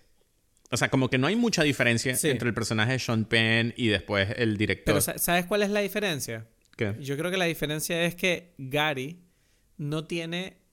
Eh, no, no antepone su ego a sus sentimientos. Ya, ya, ya. O sea, eh, con respecto a, eh, en este caso, de, de, Alana, porque quizás en otros, con su relación con otras personas, quizás sí, no lo sabemos bien. no, pero, pero lo, digo, lo digo en el sentido de que él lo demuestra en la película cuando él conoce a Alana y se la lleva al, a la grabación esa, ¿no? Ese homenaje a la serie donde él salió. Él mismo se hace daño a sí mismo por ella, por hacer un chiste. Que él dice, mira, te voy a hacer un chiste para que tú te rías. Y él hace como una locura ahí, ¿no? Le da como, no, me acuerdo qué hizo bien, si era el almohadazo o la respuesta a la pregunta que le hicieron. Pero en cualquier caso, él, él, él antepone las ganas de hacer feliz a esta mujer a cualquier cosa que a él le pueda dar ningún beneficio. En cambio, tú ves que Sean Penn, él tiene más ganas de sorprender a la gente o quedar él como un héroe que preocuparse porque esta tipa se cayó de la moto, le da completamente igual. ¿sabes? Pero lo que quiero decir es que es que en el caso de porque en el caso de Gary él está enamorado de ella, pero o sea, porque lo digo en el caso de Gary con otros mo- en otros momentos y en otras situaciones sí le da igual ella. Que es lo interesante de la película. Sí, pero porque, pero porque él es humano, obviamente. Claro, ¿sabes? claro, Quiero claro. decir, él también no deja de ser un adolescente que está intentando establecerse como persona. Y de manera, y de manera con, y con bastante iniciativa, tengo que decir, ¿no? Porque yo creo que a mí me pareció interesante ver que este tipo creció, o sea, estos son los 70, y yo me di cuenta, mierda, esta es la época en la que creció mi padre. Y mi padre siempre tuvo esta mentalidad de tienes que buscarte la vida. Si tú ves una oportunidad en la vida, tienes que tomarla. Tienes que. Siempre hay que intentar cosas nuevas. Y yo decía, es que yo veía a este tipo y todo el rato pensaba en mi padre. Y decía, mi padre es así. Mi padre ve una oportunidad de ganar dinero con colchones hinchables. Dice, ¿cuánto cuesta? Bueno, yo los compro y los vendo. Venga, me da igual. ¿Sabes? Mi padre siempre fue como una persona que no busca que nadie le diga lo que, ni lo que tiene que hacer, ni que nadie le dé permiso, sino que él hace las cosas. Y en cambio yo sé que soy una persona totalmente distinta por haber crecido de una manera completamente distinta, ¿sabes? Ujú. Pero viendo la película me sorprendió como este Gary, no sé si solo me pasa a mí, pero yo tengo la impresión de que este tipo representa una mentalidad empresarial y de, de iniciativa ante la vida que yo creo que representa una generación. Ya, no, no sé, para mí no, no, para mí no es una generación. No, o sea, es lo que digo, hay como un estilo... por- me encanta, me encanta como yo intento decir algo como, uff, poderoso y tú vienes y dices, No, pero no, es que no, es algo, eh, no es para que vaya. pues. y otro está mal, sino que yo creo porque, eh, o sea, yo creo que hay como un tema personal, por ejemplo, mi primo, el que vendía las, las, las, las calcomanías estas, era como muy así, o lo es Ajá. todavía, más que yo, ¿no? Es como que... Es un hustler, ¿no? Como lo llaman. en- Sí, en hay como distintos tipos de personas con distintas personalidades y yo sí creo que hay mucha gente así eh, actualmente, precisamente por el Sí. social media, como lo hablamos antes, ¿sabes? Sí. Es como una oportunidad muy grande y es como que, ah, yo tengo que ponerme aquí a hacer cualquier cosa y lo hacen, siendo niños, Bueno, ¿sabes? sin ir, sin ir más lejos, ¿no? El Wolf of Wall Street se podría decir que es un tipo así moderno. Eh, eh, el Wolf of Wall Street, sí, bueno, es viejo, Sí. ¿no? O sea, tú dices... Bueno, pero tú me entiendes. Exacto, es, un tipo, es un tipo que navega el mundo actual de esa forma. Ya, ya, es que para mí es como que él también es viejo, ¿sabes? De otra generación. Es como, que, ¿no? Bueno. O sea, pero, pero, pero sí, o sea, digo que hay más gente más joven, o sea, hay miles de, de, de, de tipos en Instagram haciendo cosas así, ¿sabes? Sí. Pero con las herramientas, es como que ahora no es vender eh, camas de agua, ¿sabes? Porque es como que no, no, ese, ese tipo de comercio sí está fuera de moda, pero sí es, es como que, ah, es que yo hago unos videos donde hago cualquier, es una, cualquier estupidez. Y es como así gano dinero, ¿sabes? Hay como una actitud parecida, pero en, otra, en otros aspectos de la vida, no sé, ¿sabes? Hmm. Y es curioso porque tú lo notas en, en esta película, hay todo este componente como de que es obviamente cultural. Es decir, por ejemplo, que él va a, la conferencia esta donde lo meten preso, es de- donde están los jóvenes que, que ven como este tipo de series. O sea, es algo que tiene que, este ver, que tiene que ver con la actualidad. Y por eso, claro, la actualidad en Perdona, esa ¿qué época conferencia me estás hablando? No estoy entendiendo nada de de, donde él está vendiendo la... Ah, lo de... eh, perdona, donde está vendiendo la colchoneta que lo arrestan. Exacto, exacto. Dije donde- eso, que es como una cosa de, de, de- Digo de actualidad porque son personajes de... O sea, están que si los monsters, los, las familias estas, o sea, de la televisión, los shows de televisión, y él está vendiendo en el mundo, en lo más actual, ¿no? Es como decir, voy a poner a vender cosas de Iron Man, ¿sabes? Sí. Sí. Eh, ¿Entiendes? Entonces es como que es, es lo mismo, pero claro, no, no, o sea, no son las mismas cosas, porque las cosas cambian, pero la, la energía es igual. Y, y, y es interesante porque también está lo del, lo del pinball, ¿no? Cuando él dice, bueno, entonces voy a ponerme a vender máquinas de pinball porque él escucha que la van a ¿Sabes que pensé en Zack? Sí, claro, claro. Es que yo me di cuenta viendo la película y dije, ah, pero es que Los Ángeles tiene como una relación con el pinball distinta a la que yo me imaginaba. Porque yo decía, bueno, sí, poner un sitio de pinball es normal, pero, o sea, no había entendido A mí me por parece qué. raro. ¿Ah? A mí me parece raro. No, o sea, me parece como una idea que en principio es normal, pero no, o sea, es como, ¿por qué pinball? Y es porque, por esta cosa con, de Los Ángeles, ¿no? Sí, pero no sé, yo es que no conozco la cultura de los pinball en Los Ángeles. Yo te digo la verdad, no tengo ni idea. No, yo tampoco. O sea, yo lo... lo- Nunca, nunca, me atra- nunca me han atraído los pinball, nunca he querido jugar, no, no sé, me dan igual totalmente. Exacto, pero digo, pero sí me lo, o sea, estoy de acuerdo contigo, yo siento lo mismo, pero si alguien me dice, yo voy a hacer un, un sitio de pinballs, yo no tengo por qué entenderlo, es, o sea, pero sí me imagino, ah, hay un grupo de gente que le interesa, pero lo que, lo que, Sí, eso sí. eso es lo que quiero decir, pero claro, pero si vienes de Los Ángeles, entonces probablemente más, por lo que ves en esta película, ¿no? Claro. Es lo que quiero decir. Bueno, en todo, en, en todo caso, sí, es lo que tú dices, que es la, la- la iniciativa que tiene este hombre para, para comerse el mundo es como, obviamente, tratar siempre de, de, de- de cazar las modas antes de que se conviertan en modas, ¿no? Eh, y entonces, a mí me recordó mucho la película, esto te lo quería preguntar si te pasó, a mí me, rec- me recordó mucho una película de, de Linklater, esto. pero, eh, ¿en general o a una específica? No, en general, digo, la de Licorice Pizza, digo, coño, esta película parece como una película que le gustaría mucho hacer a Linklater, ¿no? Que es como muy de coming of age, pero que al mismo tiempo es lo que tú dices, ¿no? Que no pasa nada. Tiene un estilo muy similar. Y por eso yo creo que, o sea, yo no sé si me equivoco diciendo esto, pero yo tengo la impresión de que esta es la película como más accesible de Paul Thomas Anderson. Ya, yo no lo sé. O sea, ¿No? en- mm, puede ser, puede ser, puede ser. O sea, no es una locura, porque siento que pareciera que es la que más le interesa, pero sin embargo es como dices tú, como la gente piensa, mm, no sé, no sé, las personas con las que hablaste decían, no, pero aquí no pasa nada, ¿no?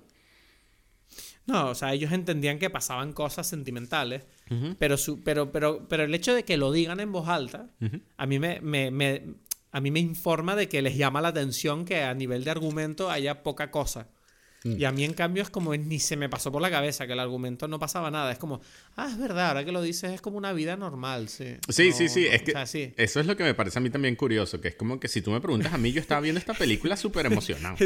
Pero, pero entonces, ¿sabes lo que pienso yo? Cuando la gente me dice eso, digo, bueno, pero entonces tu vida te tiene que aburrir mucho, porque yo para mí mi vida es una puta aventura. ¿No? Es verdad, es como que, ¿cómo vives tu vida entonces, sabes? Sí, no, no sé, yo, yo vivo mi vida, vamos, yo todos los días tengo unos dramas increíbles, ¿sabes? Es como, uff, y vivo aquí en Santa Cruz de Tenerife en una democracia normal y tengo dinero y una casa, ¿sabes?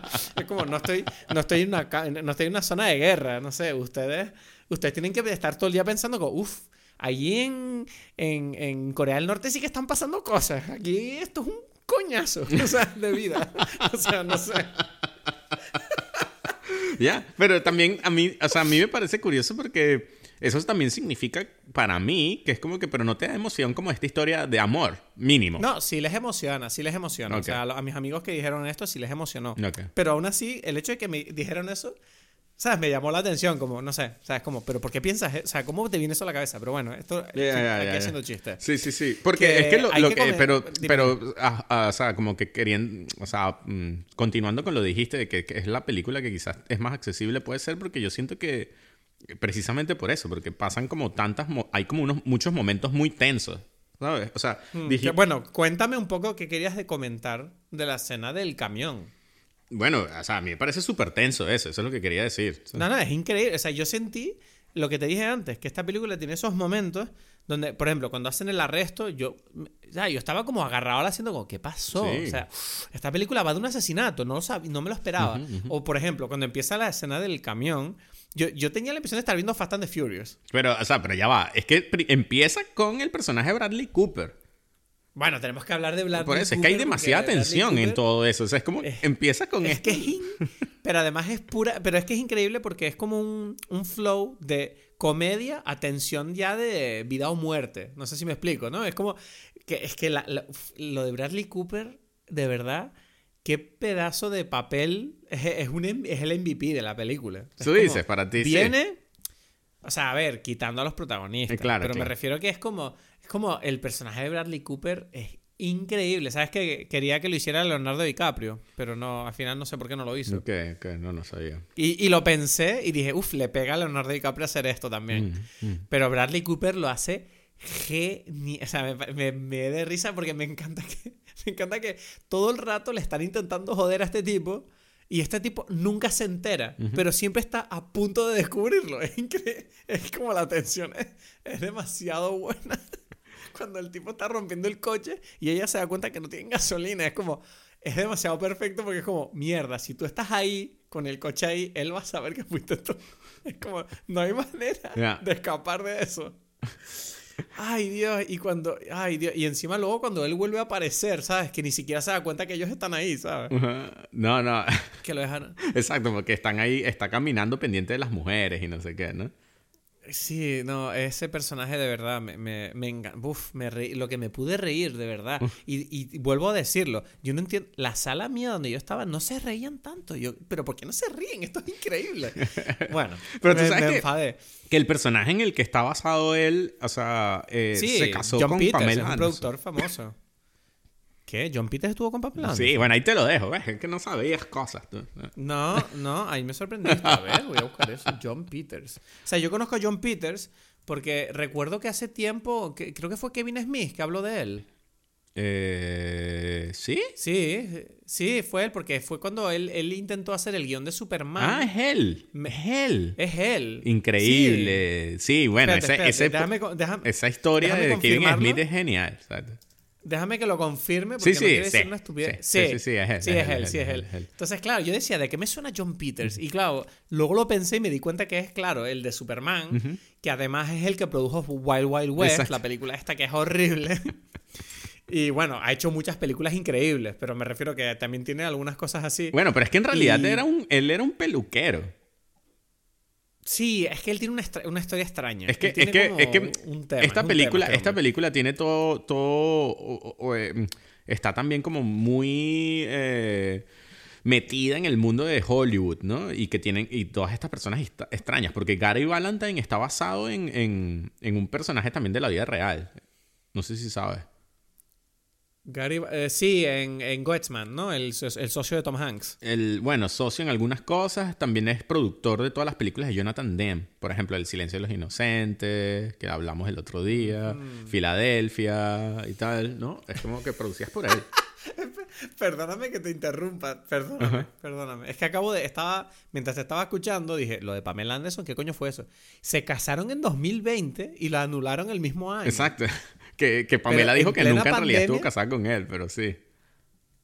Pero ¿por qué? ¿Qué clase de... O sea, pero este tipo es viejo, ¿qué coño hace con él? ah, bueno, oye, tú has visto que Pamela Anderson ha cambiado físicamente un montón. No, no. Bueno, da igual, no cambiemos de tema. Entonces tú estabas diciendo... O sea, estoy flipando con lo de John Peters, ese tipo es el puto amo. Entonces, bueno, este, este, o sea, que hay como toda una, una cosa de todos estos, eh, de Hollywood, pues, ¿no? En- alrededor de esta, de esta mm, película, que me parece súper eh, importante, porque es como que esta emoción que tienen, que, que transmiten estos, estas personas que son, como dices tú, parecieran como, que tienen historias increíbles, ¿no? Sí, sí, sí, sí. Y es lo que dices No, eh, O sea, porque sí es verdad que, que es como que... O sea, no es normal lo que ellos viven, ¿sabes? no, para nada. No, no, no. Pero, mm, a ver, ¿qué cosas hay? Eh, ay, eh, ah, una pregunta yo tenía sobre esta película, porque hay una cosa que no entendí muy bien. El pibe ese que estaba como stalking la oficina del político, era un periodista, ¿no? Entiendo. Mm, Ya, no se sabe bien, pero podría, sí. Sí, ¿no? Porque, o sea, claro, ese fue otro de los momentos que dices, ¿qué va a pasar? Va a haber un shooting aquí, va a haber unos disparos, va, va a morir el político, ¿sabes? Que por cierto, el político es uno de los hermanos Safdie, yo lo reconocí. Sí, claro, claro. Sí, sí, sí. Que yo dije, ¿qué coño es este tipo aquí? ¿Sabes? Y no me lo podía creer. Él O actúa sea, también en Good Time. Sí, es verdad, es verdad. Pues que Good Time la vi hace poco, además, porque no me acuerdo de las cosas. Seguimos con Dime, dime recuerdo. Eh, y no sé, yo en, en general, de verdad, o sea, esta película ahora mismo es la que yo quiero que gane el Oscar a Mejor Película. Mm. Porque Paul Thomas Anderson, para mí, ha hecho una película que es tierna, está bien hecha, es nostálgica y es un mundo maravilloso que me apetece visitar de nuevo enseguida. O sea, como me ha encantado. De hecho, para mí esta, es que te, digo, me recuerda mucho a Linklater, incluso a Tarantino me recuerda un poco. Ya, ya, ya, ya. Y, y no- bueno, igual por la época, pero también en toda la escena con Bradley Cooper es un, es un diálogo muy tarantinesco. Sí, ¿no? O sea, bueno, no sé. Es que entiendo lo que... Sí, Sí, sí, ¿no? sí. Cuando él dice, dice ¿te, te, te gusta? ¿Tienes novia? Ujú. Como me jodas la casa, te voy a, matar a tu hermano. Y tú ves que el, o sea, cosas así que dices, ¿qué es esto? No sé, qué- no entiendo nada.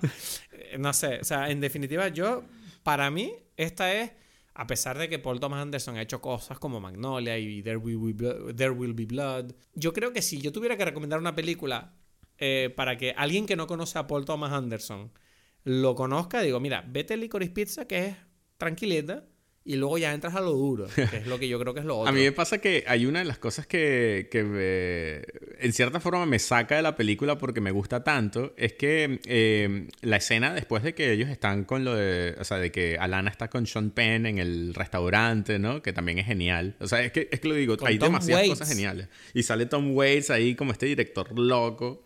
¿No? Es como que otra vez es muy Hollywood, porque es como que, ok, uno no sabe específicamente quiénes son los personajes de esta historia, pero tú te imaginas que esto sucede en Hollywood y sucedió en esta época, ¿no?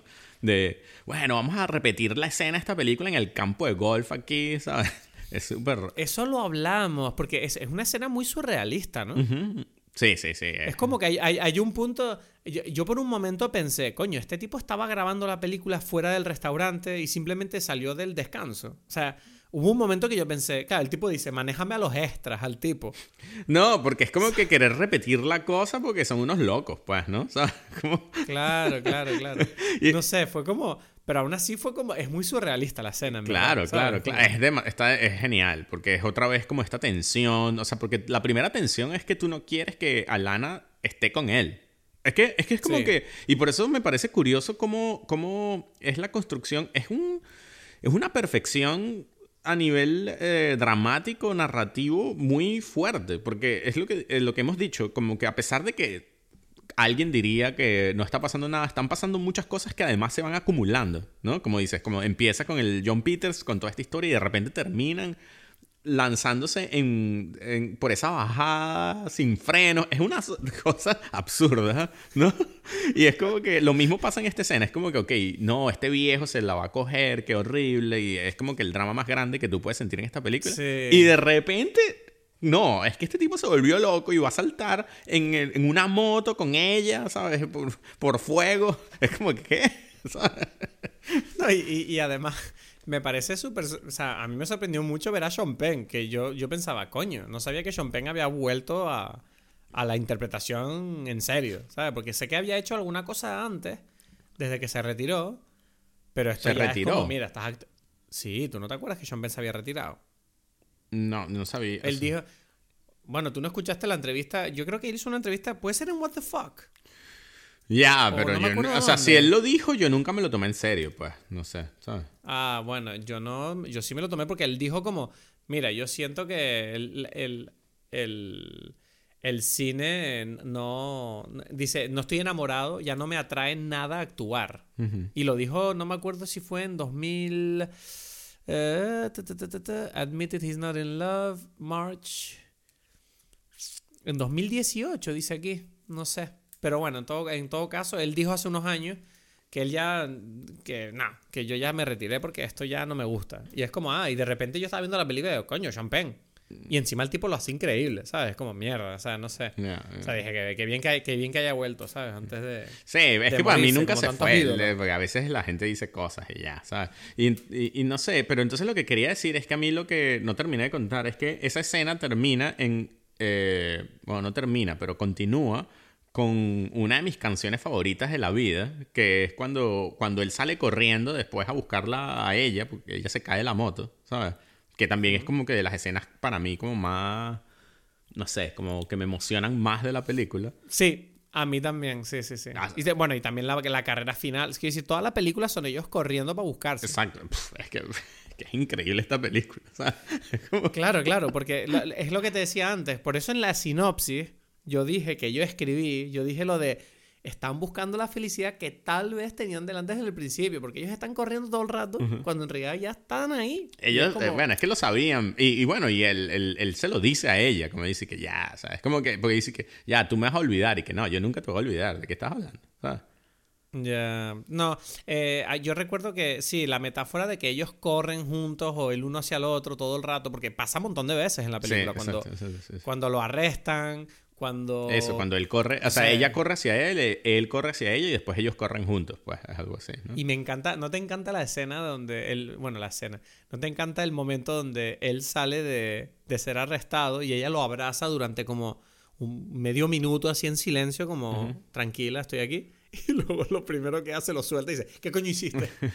Ah, ya, ya. O sea, Sí, sí, sí. Me encanta porque representa tan bien lo que es el, el querer a una persona, ¿no? Ujú, ujú, ujú. Que es como, es como primero le das el cariño como estás bien. Y una vez que sabes que está bien, dices, ¿qué coño hiciste? No lo vuelvas a hacer que te va a pasar algo, imbécil, me importa. ¿Sabes? Es Como, no sé, me, me parece maravillosa esa, esa contradicción, ¿no? Sí. No sé, es una película muy tierna. Y, y yo casi lloré al final, cuando están los dos corriendo por la calle buscándose. O sea, yo era como, Claro. "Eh, Paul, Paul está jugando conmigo. Aquí no me hagas llorar, yo soy un mayorcito. Bueno, que, que precisamente Paul es el que me emocionó a mí, que es en esta escena, porque es una canción de Paul McCartney, mi, mi favorita, que es la de Let Me Roll It, que es cuando ellos se acuestan en la cama de, de, de agua, De- ¿sabes? Sí. Es, espectacular, ¿no? Es como... Es increíble y por eso a mí me, me- me emociona especialmente como que sentir em, que, que contar historias a través de imágenes puede contar estas historias que pueden parecer como muy sencillas y es como, no, tú puedes intentar contar esta historia es más complicado de lo que parece, ¿no? De, de una forma que te emocione así. No, y a ti no te pasa que tú ves esta historia y valoras lo que tienes en tu relación sentimental. Mm, o sea, no lo sé. O sea, o sea, entiendo. Vale, eso te- esa- no, no, ya está, ya está, ya tengo que cortar eso, porque eso Marisa no lo No, no, pero es que yo lo di, yo- ya va, ya va. Sí, sí, o sea, no sé si, si lo expresaría con esas palabras, pero es como que yo comenté que, que durante la película yo veía esta como relación por, por cosas que, que, que son comparables, ¿no? Como digo, lo de la edad y eso, ¿sabes? Entonces como que sí entiendo por dónde vas, pero, pero no, no sé. No sé, yo vi la película y fue como que quise abrazar a Paulina, como diciendo, mira, estoy tan feliz de saber que te encontré, ¿sabes? No tengo ese...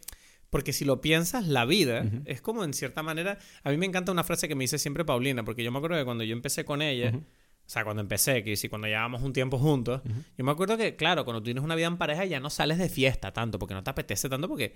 Y un día le dije, no, vamos a salir a beber y tal, y ella me dice, ¿tú no entendiste que la gente sale a beber para poder hacer lo que estamos haciendo ahora, que es tumbarnos juntos, a acurrucarnos, abrazarnos y ver una película. Ya, ya, ya, ya. Ay, tienes toda la razón. Estoy, estoy tan a gusto en casa aquí contigo. Y, y esta película, cierto, siento que en cierta manera habla un poco de eso, ¿no? De esa, esa necesidad que, que, bueno, algunos tenemos. Yo no digo que todo el mundo tenga que tenerlo, ¿no? Porque conozco a gente que le gusta estar sola. Pero entiendo que muchos sí tenemos esa necesidad de encontrar a alguien con quien compartir nuestra vida. Claro. Alguien con quien con quien eh, eh, participar en esto que es la existencia de una manera que sea colaborativa y poder ayudar el uno al otro a entenderse tanto a uno mismo como a lo que le rodea en compañía y, y en, y, en- y en- y poder ser vulnerable en seguridad. Entonces, no sé, me, me encanta ese sentimiento claro. y creo que es algo primordial, ¿sabes? Es que, es que, que la gente. ahora que lo dices precisamente es esa cosa y por eso digo como, como no puede haber como el drama más grande de la historia que es esa de, de, de uff, nos, con- no- no- sabemos que estamos pero no estamos. Es como, es como, es la tensión más fuerte. Es como que, pero ya. Ya, pero, pero, pero luego hay gente que dice que no pasa nada, ¿sabes? Es como, bueno, bueno. Pero es como que es la cosa más importante y es, y es interesante porque desde hace mucho tiempo yo no veo como... co- o sea, mentira, yo veo como muchas películas románticas, pero, pero actualmente no- la mayoría son viejas porque como que pareciera que actualmente, no sé, es como... Sí, la- no se hacen muy famosas las, las de ahora, tengo la impresión. No, y las hay que ninguna- son son como muy superficiales y muy poco, no sé, ¿sabes? Como que a pesar de que yo Ya. tengo la sensación de que hace tiempo no hay, tampoco ni siquiera esas superficiales, ¿sabes? No, no sé. Sí, sí, yo sí sé que hay, pero, pero no las como no las suelo ver. O sea, yo, te conté que yo vi Love Actually hace poco y la vi y dije, uff, esta película está envejeciendo muy mal. Ya, ya, ya, ya, puede ser, puede ser. O sea, es, es intensa. O sea, si alguien nos está escuchando ahora, yo le recomiendo que si se quiere echar unas risas, ponga unas gafas woke así y se ponga Love Actually. Va a decir, ¡wow! Esto es una peli punk. o sea, esto es un tema chungo ahí. Sí, sí. Pero en todo caso, eh, bueno, a mí me apetece, no sé, yo ayer me acuerdo que estaba en Letterbox pensando qué nota le pongo a Licorice Pizza. Ajá. Y yo estaba como con Paulina hablando y digo, "Buah, no sé si ponerle cuatro y medio, cuatro y medio. Y, y, ella me dijo, pero ¿por qué le quitas media estrella? Y yo, no sé, porque... No lo sé. ¿Por qué se la quito? Igual es una estupidez. Yo salí encantado de esta película. Y ella me decía, porque claro, yo tengo la norma de que yo le pongo cinco estrellas a las películas que tienen, tienen que cumplir dos cosas. La primera es que yo tengo que sentir que esa película me gustaría poder decir que la hice yo. Y en segundo lugar, tiene que ser un universo que me apetezca, al que me apetezca volver. y, siempre. Es decir, yo me puedo poner esa película cualquier día, cualquier hora. Y yo lo estaba pensando y dije, ah, tienes toda la razón, cinco estrellas. Y, y, ¿sabes qué fue lo que me convenció? Que me metí y vi que tú le habías puesto cinco. y yo decía, y yo dije, joder, si Edgar le ha puesto cinco, que el 5 de Edgar está más cotizado que el fucking Bitcoin. o sea, y dije, mierda. O sea, digo, ok, venga, ya. Paul Thomas Anderson se merece el 5. Es pues". que sé, ¿no? O sea, ¿cómo no? es como que, Es una maravilla, es un 10. Es un 10 perfecto.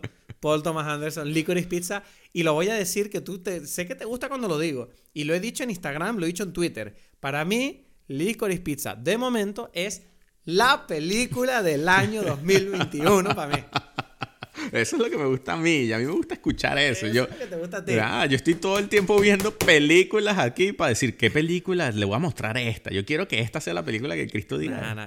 Yo, veo, yo veo tres películas y yo me flipo en mis tres películas y digo, esta es la del año. y, y, a lo mejor y a lo mejor la semana que viene veo otra película y digo, mierda, no, la del año es la otra. Pero en todo caso, ahora mismo, para mí, esta es, sin duda, la película del año y la que yo quiero que gane los fucking Oscars 2022, que sé que no los va a ganar, pero ojalá los gane. Ya, ya, ya, ya. Sí, no, para mí hasta ahora las películas del año son eh, esta y Drive My Car. Son mis favoritas, ¿sabes? Nah, eh, Drive My Car para mí no. Sí, compite, pero para mí yo estoy. Tal vez sea cultural, tal vez sea cultural. es un tema ahí de que yo me siento más identificado con estos tipos, pues, no sé. Ya, ya, ya, ya, ya. Sí, no, o sea, y, pero te digo una cosa, te lo voy a decir ahora, porque es que como que no. Yo creo que tú tienes que ver The Power of the Dog. No, no, la tengo que ver, ya lo sé. La, la, voy a ver. Mira, ¿sabes qué te digo? Es la que voy a ver ahora la siguiente. Bueno, y quizás es la siguiente que vamos a hablar entonces. Puede ser, puede ser. Nadie sabe lo que puede pasar. Porque en Dime Peli las cosas se olvidan. no tenemos memoria. Pero lo que no se puede olvidar entonces, ¿cuál es la película que me vas a recomendar para ver cuál voy a ver? Bueno, yo te voy a recomendar. Eh, esta semana, mira, tengo una recomendación, claro que sí. Te voy a recomendar que veas el documental de Kanye West, Genius. Ah, exacto, exacto, exacto. Pero ya lo viste todo, todavía no. No, he visto el primer episodio, pero ya me gustó. Me gustó, pero te voy a decir por qué. Porque leí sobre un poquito sobre el documental. Y, me, y, en, el, en, la, en el texto, en el artículo, decían como que el documental está hecho por un tipo que es como que se hizo amigo de él cuando no era famoso y que decidió tomar esta apuesta, ¿no? De, yo creo que este tipo va a ser famoso, voy a grabarlo. Y entonces, claro, es increíble el documental primero por la visión que tuvo este hombre de grabar a este tipo entre todos los raperos que había en aquel entonces. Eh, de decir, es que este tipo yo creo que va a ser famoso. Y efectivamente, tener ahora esas grabaciones es casi como un get back, pero de Kanye West. ¿Sabes? Y, y, lo que es increíble es que me parece súper interesante, porque tú y yo hemos hablado muchas veces sobre el tema este de la cultura de los negros, ¿no? Y creo que es una visión en profundidad y muy fly on the wall sobre cómo se relacionan los raperos en el mundo de hip hop y los negros en, en trasfondo en este mundo donde, donde tú ves que, que es muy duro para una persona que, que, siente que no encaja. Porque tú sabes que a mí todo ese tema de, de, no encajar y sentirte excluido es una cosa que a mí me toca muy de cerca. Y yo siento, y cuando ves el documental te llama la atención ver que, uff, Kanye West ha sufrido para llegar a donde está. Y en cierta manera es muy interesante verlo viendo lo que está pasando ahora, que desgraciadamente es bastante, yo tengo que decir, es un poco triste. Porque ahora mismo, pues cualquier persona que vea mínimamente Twitter y las noticias sabe que Kanye West ahora mismo, pues, es la persona que es y está haciendo lo que está haciendo. No vamos a nombrar nada en concreto porque no interesa. Pero eh, el documental no deja de ser un retrato muy interesante y además creo que el, tipo que lo hace, yo pensaba que este tipo iba a, como a, ¿sabes? Como a hacer algo demasiado intenso sobre todo porque al comienzo del documental es como hay un montaje como muy loco que decía, uff, como esto sea así todo el rato me voy a volver loco.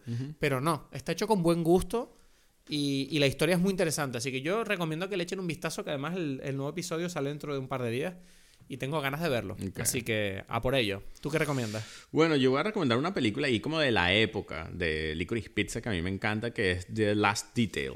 Es una película de 1973 de Hal, Hal Ashby, donde, mm, o sea, es una, una actuación genial de Jack Nicholson. Es como, es una historia de unos eh, Marines, ¿no? O de unos, no, Marines no, como unos Navy, ¿sabes? Que, que les mandan llevar a un, o sea, es un preso de, de ahí, o sea, es alguien que, que cometió unas faltas, ¿no? Y, y, lo tienen que llevar para la cárcel de los, de los Navy. Y estos tipos dicen, bueno, pero ya que estamos aquí, o sea, lo tienen que llevar de un sitio para el otro, como que dicen, bueno, pero tienes que disfrutar esto porque después vas para la cárcel, ¿sabes?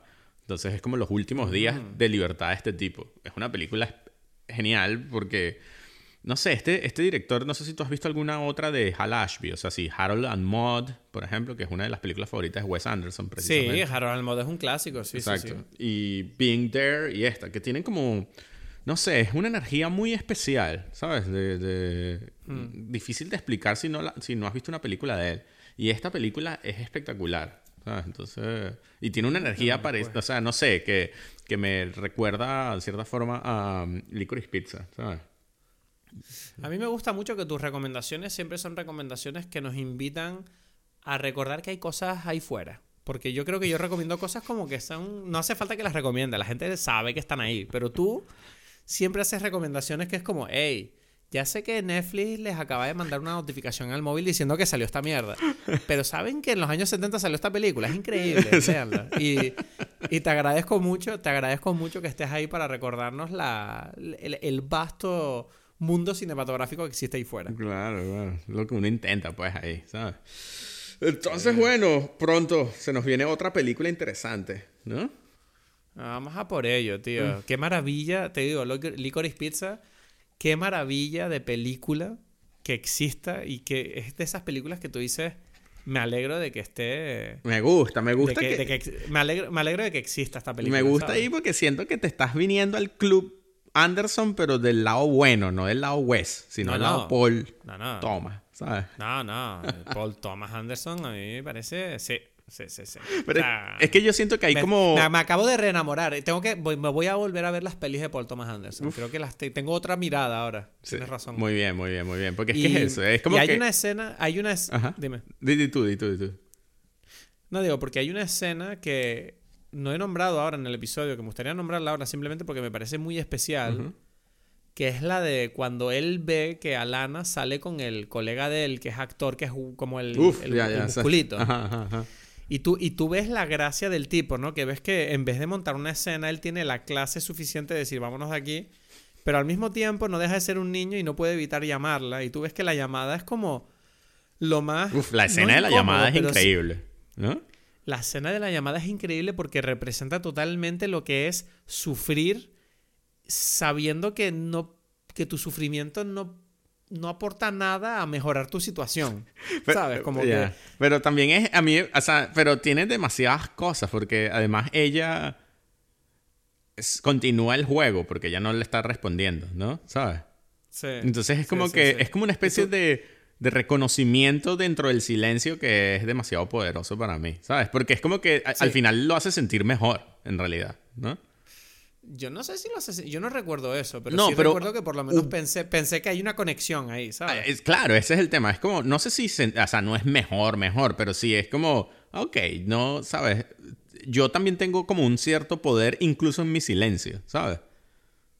Hmm. ¿No? Como que es como que él sabe que, que a ella le importa. No sé, ¿sabes? Ah, no sé. Qué maravilla de película. O sea, véanla. genial, genial, genial. Muchísimas gracias por acompañarnos una semana más. Recuerda que puedes donar en el link de nuestro PayPal en redes sociales, arroba Timepelis en Instagram y Twitter, para que este podcast siga adelante. Nos vemos la semana que viene para seguir hablando de cine y disfrutar de la vida aquí, en Dime Pelis.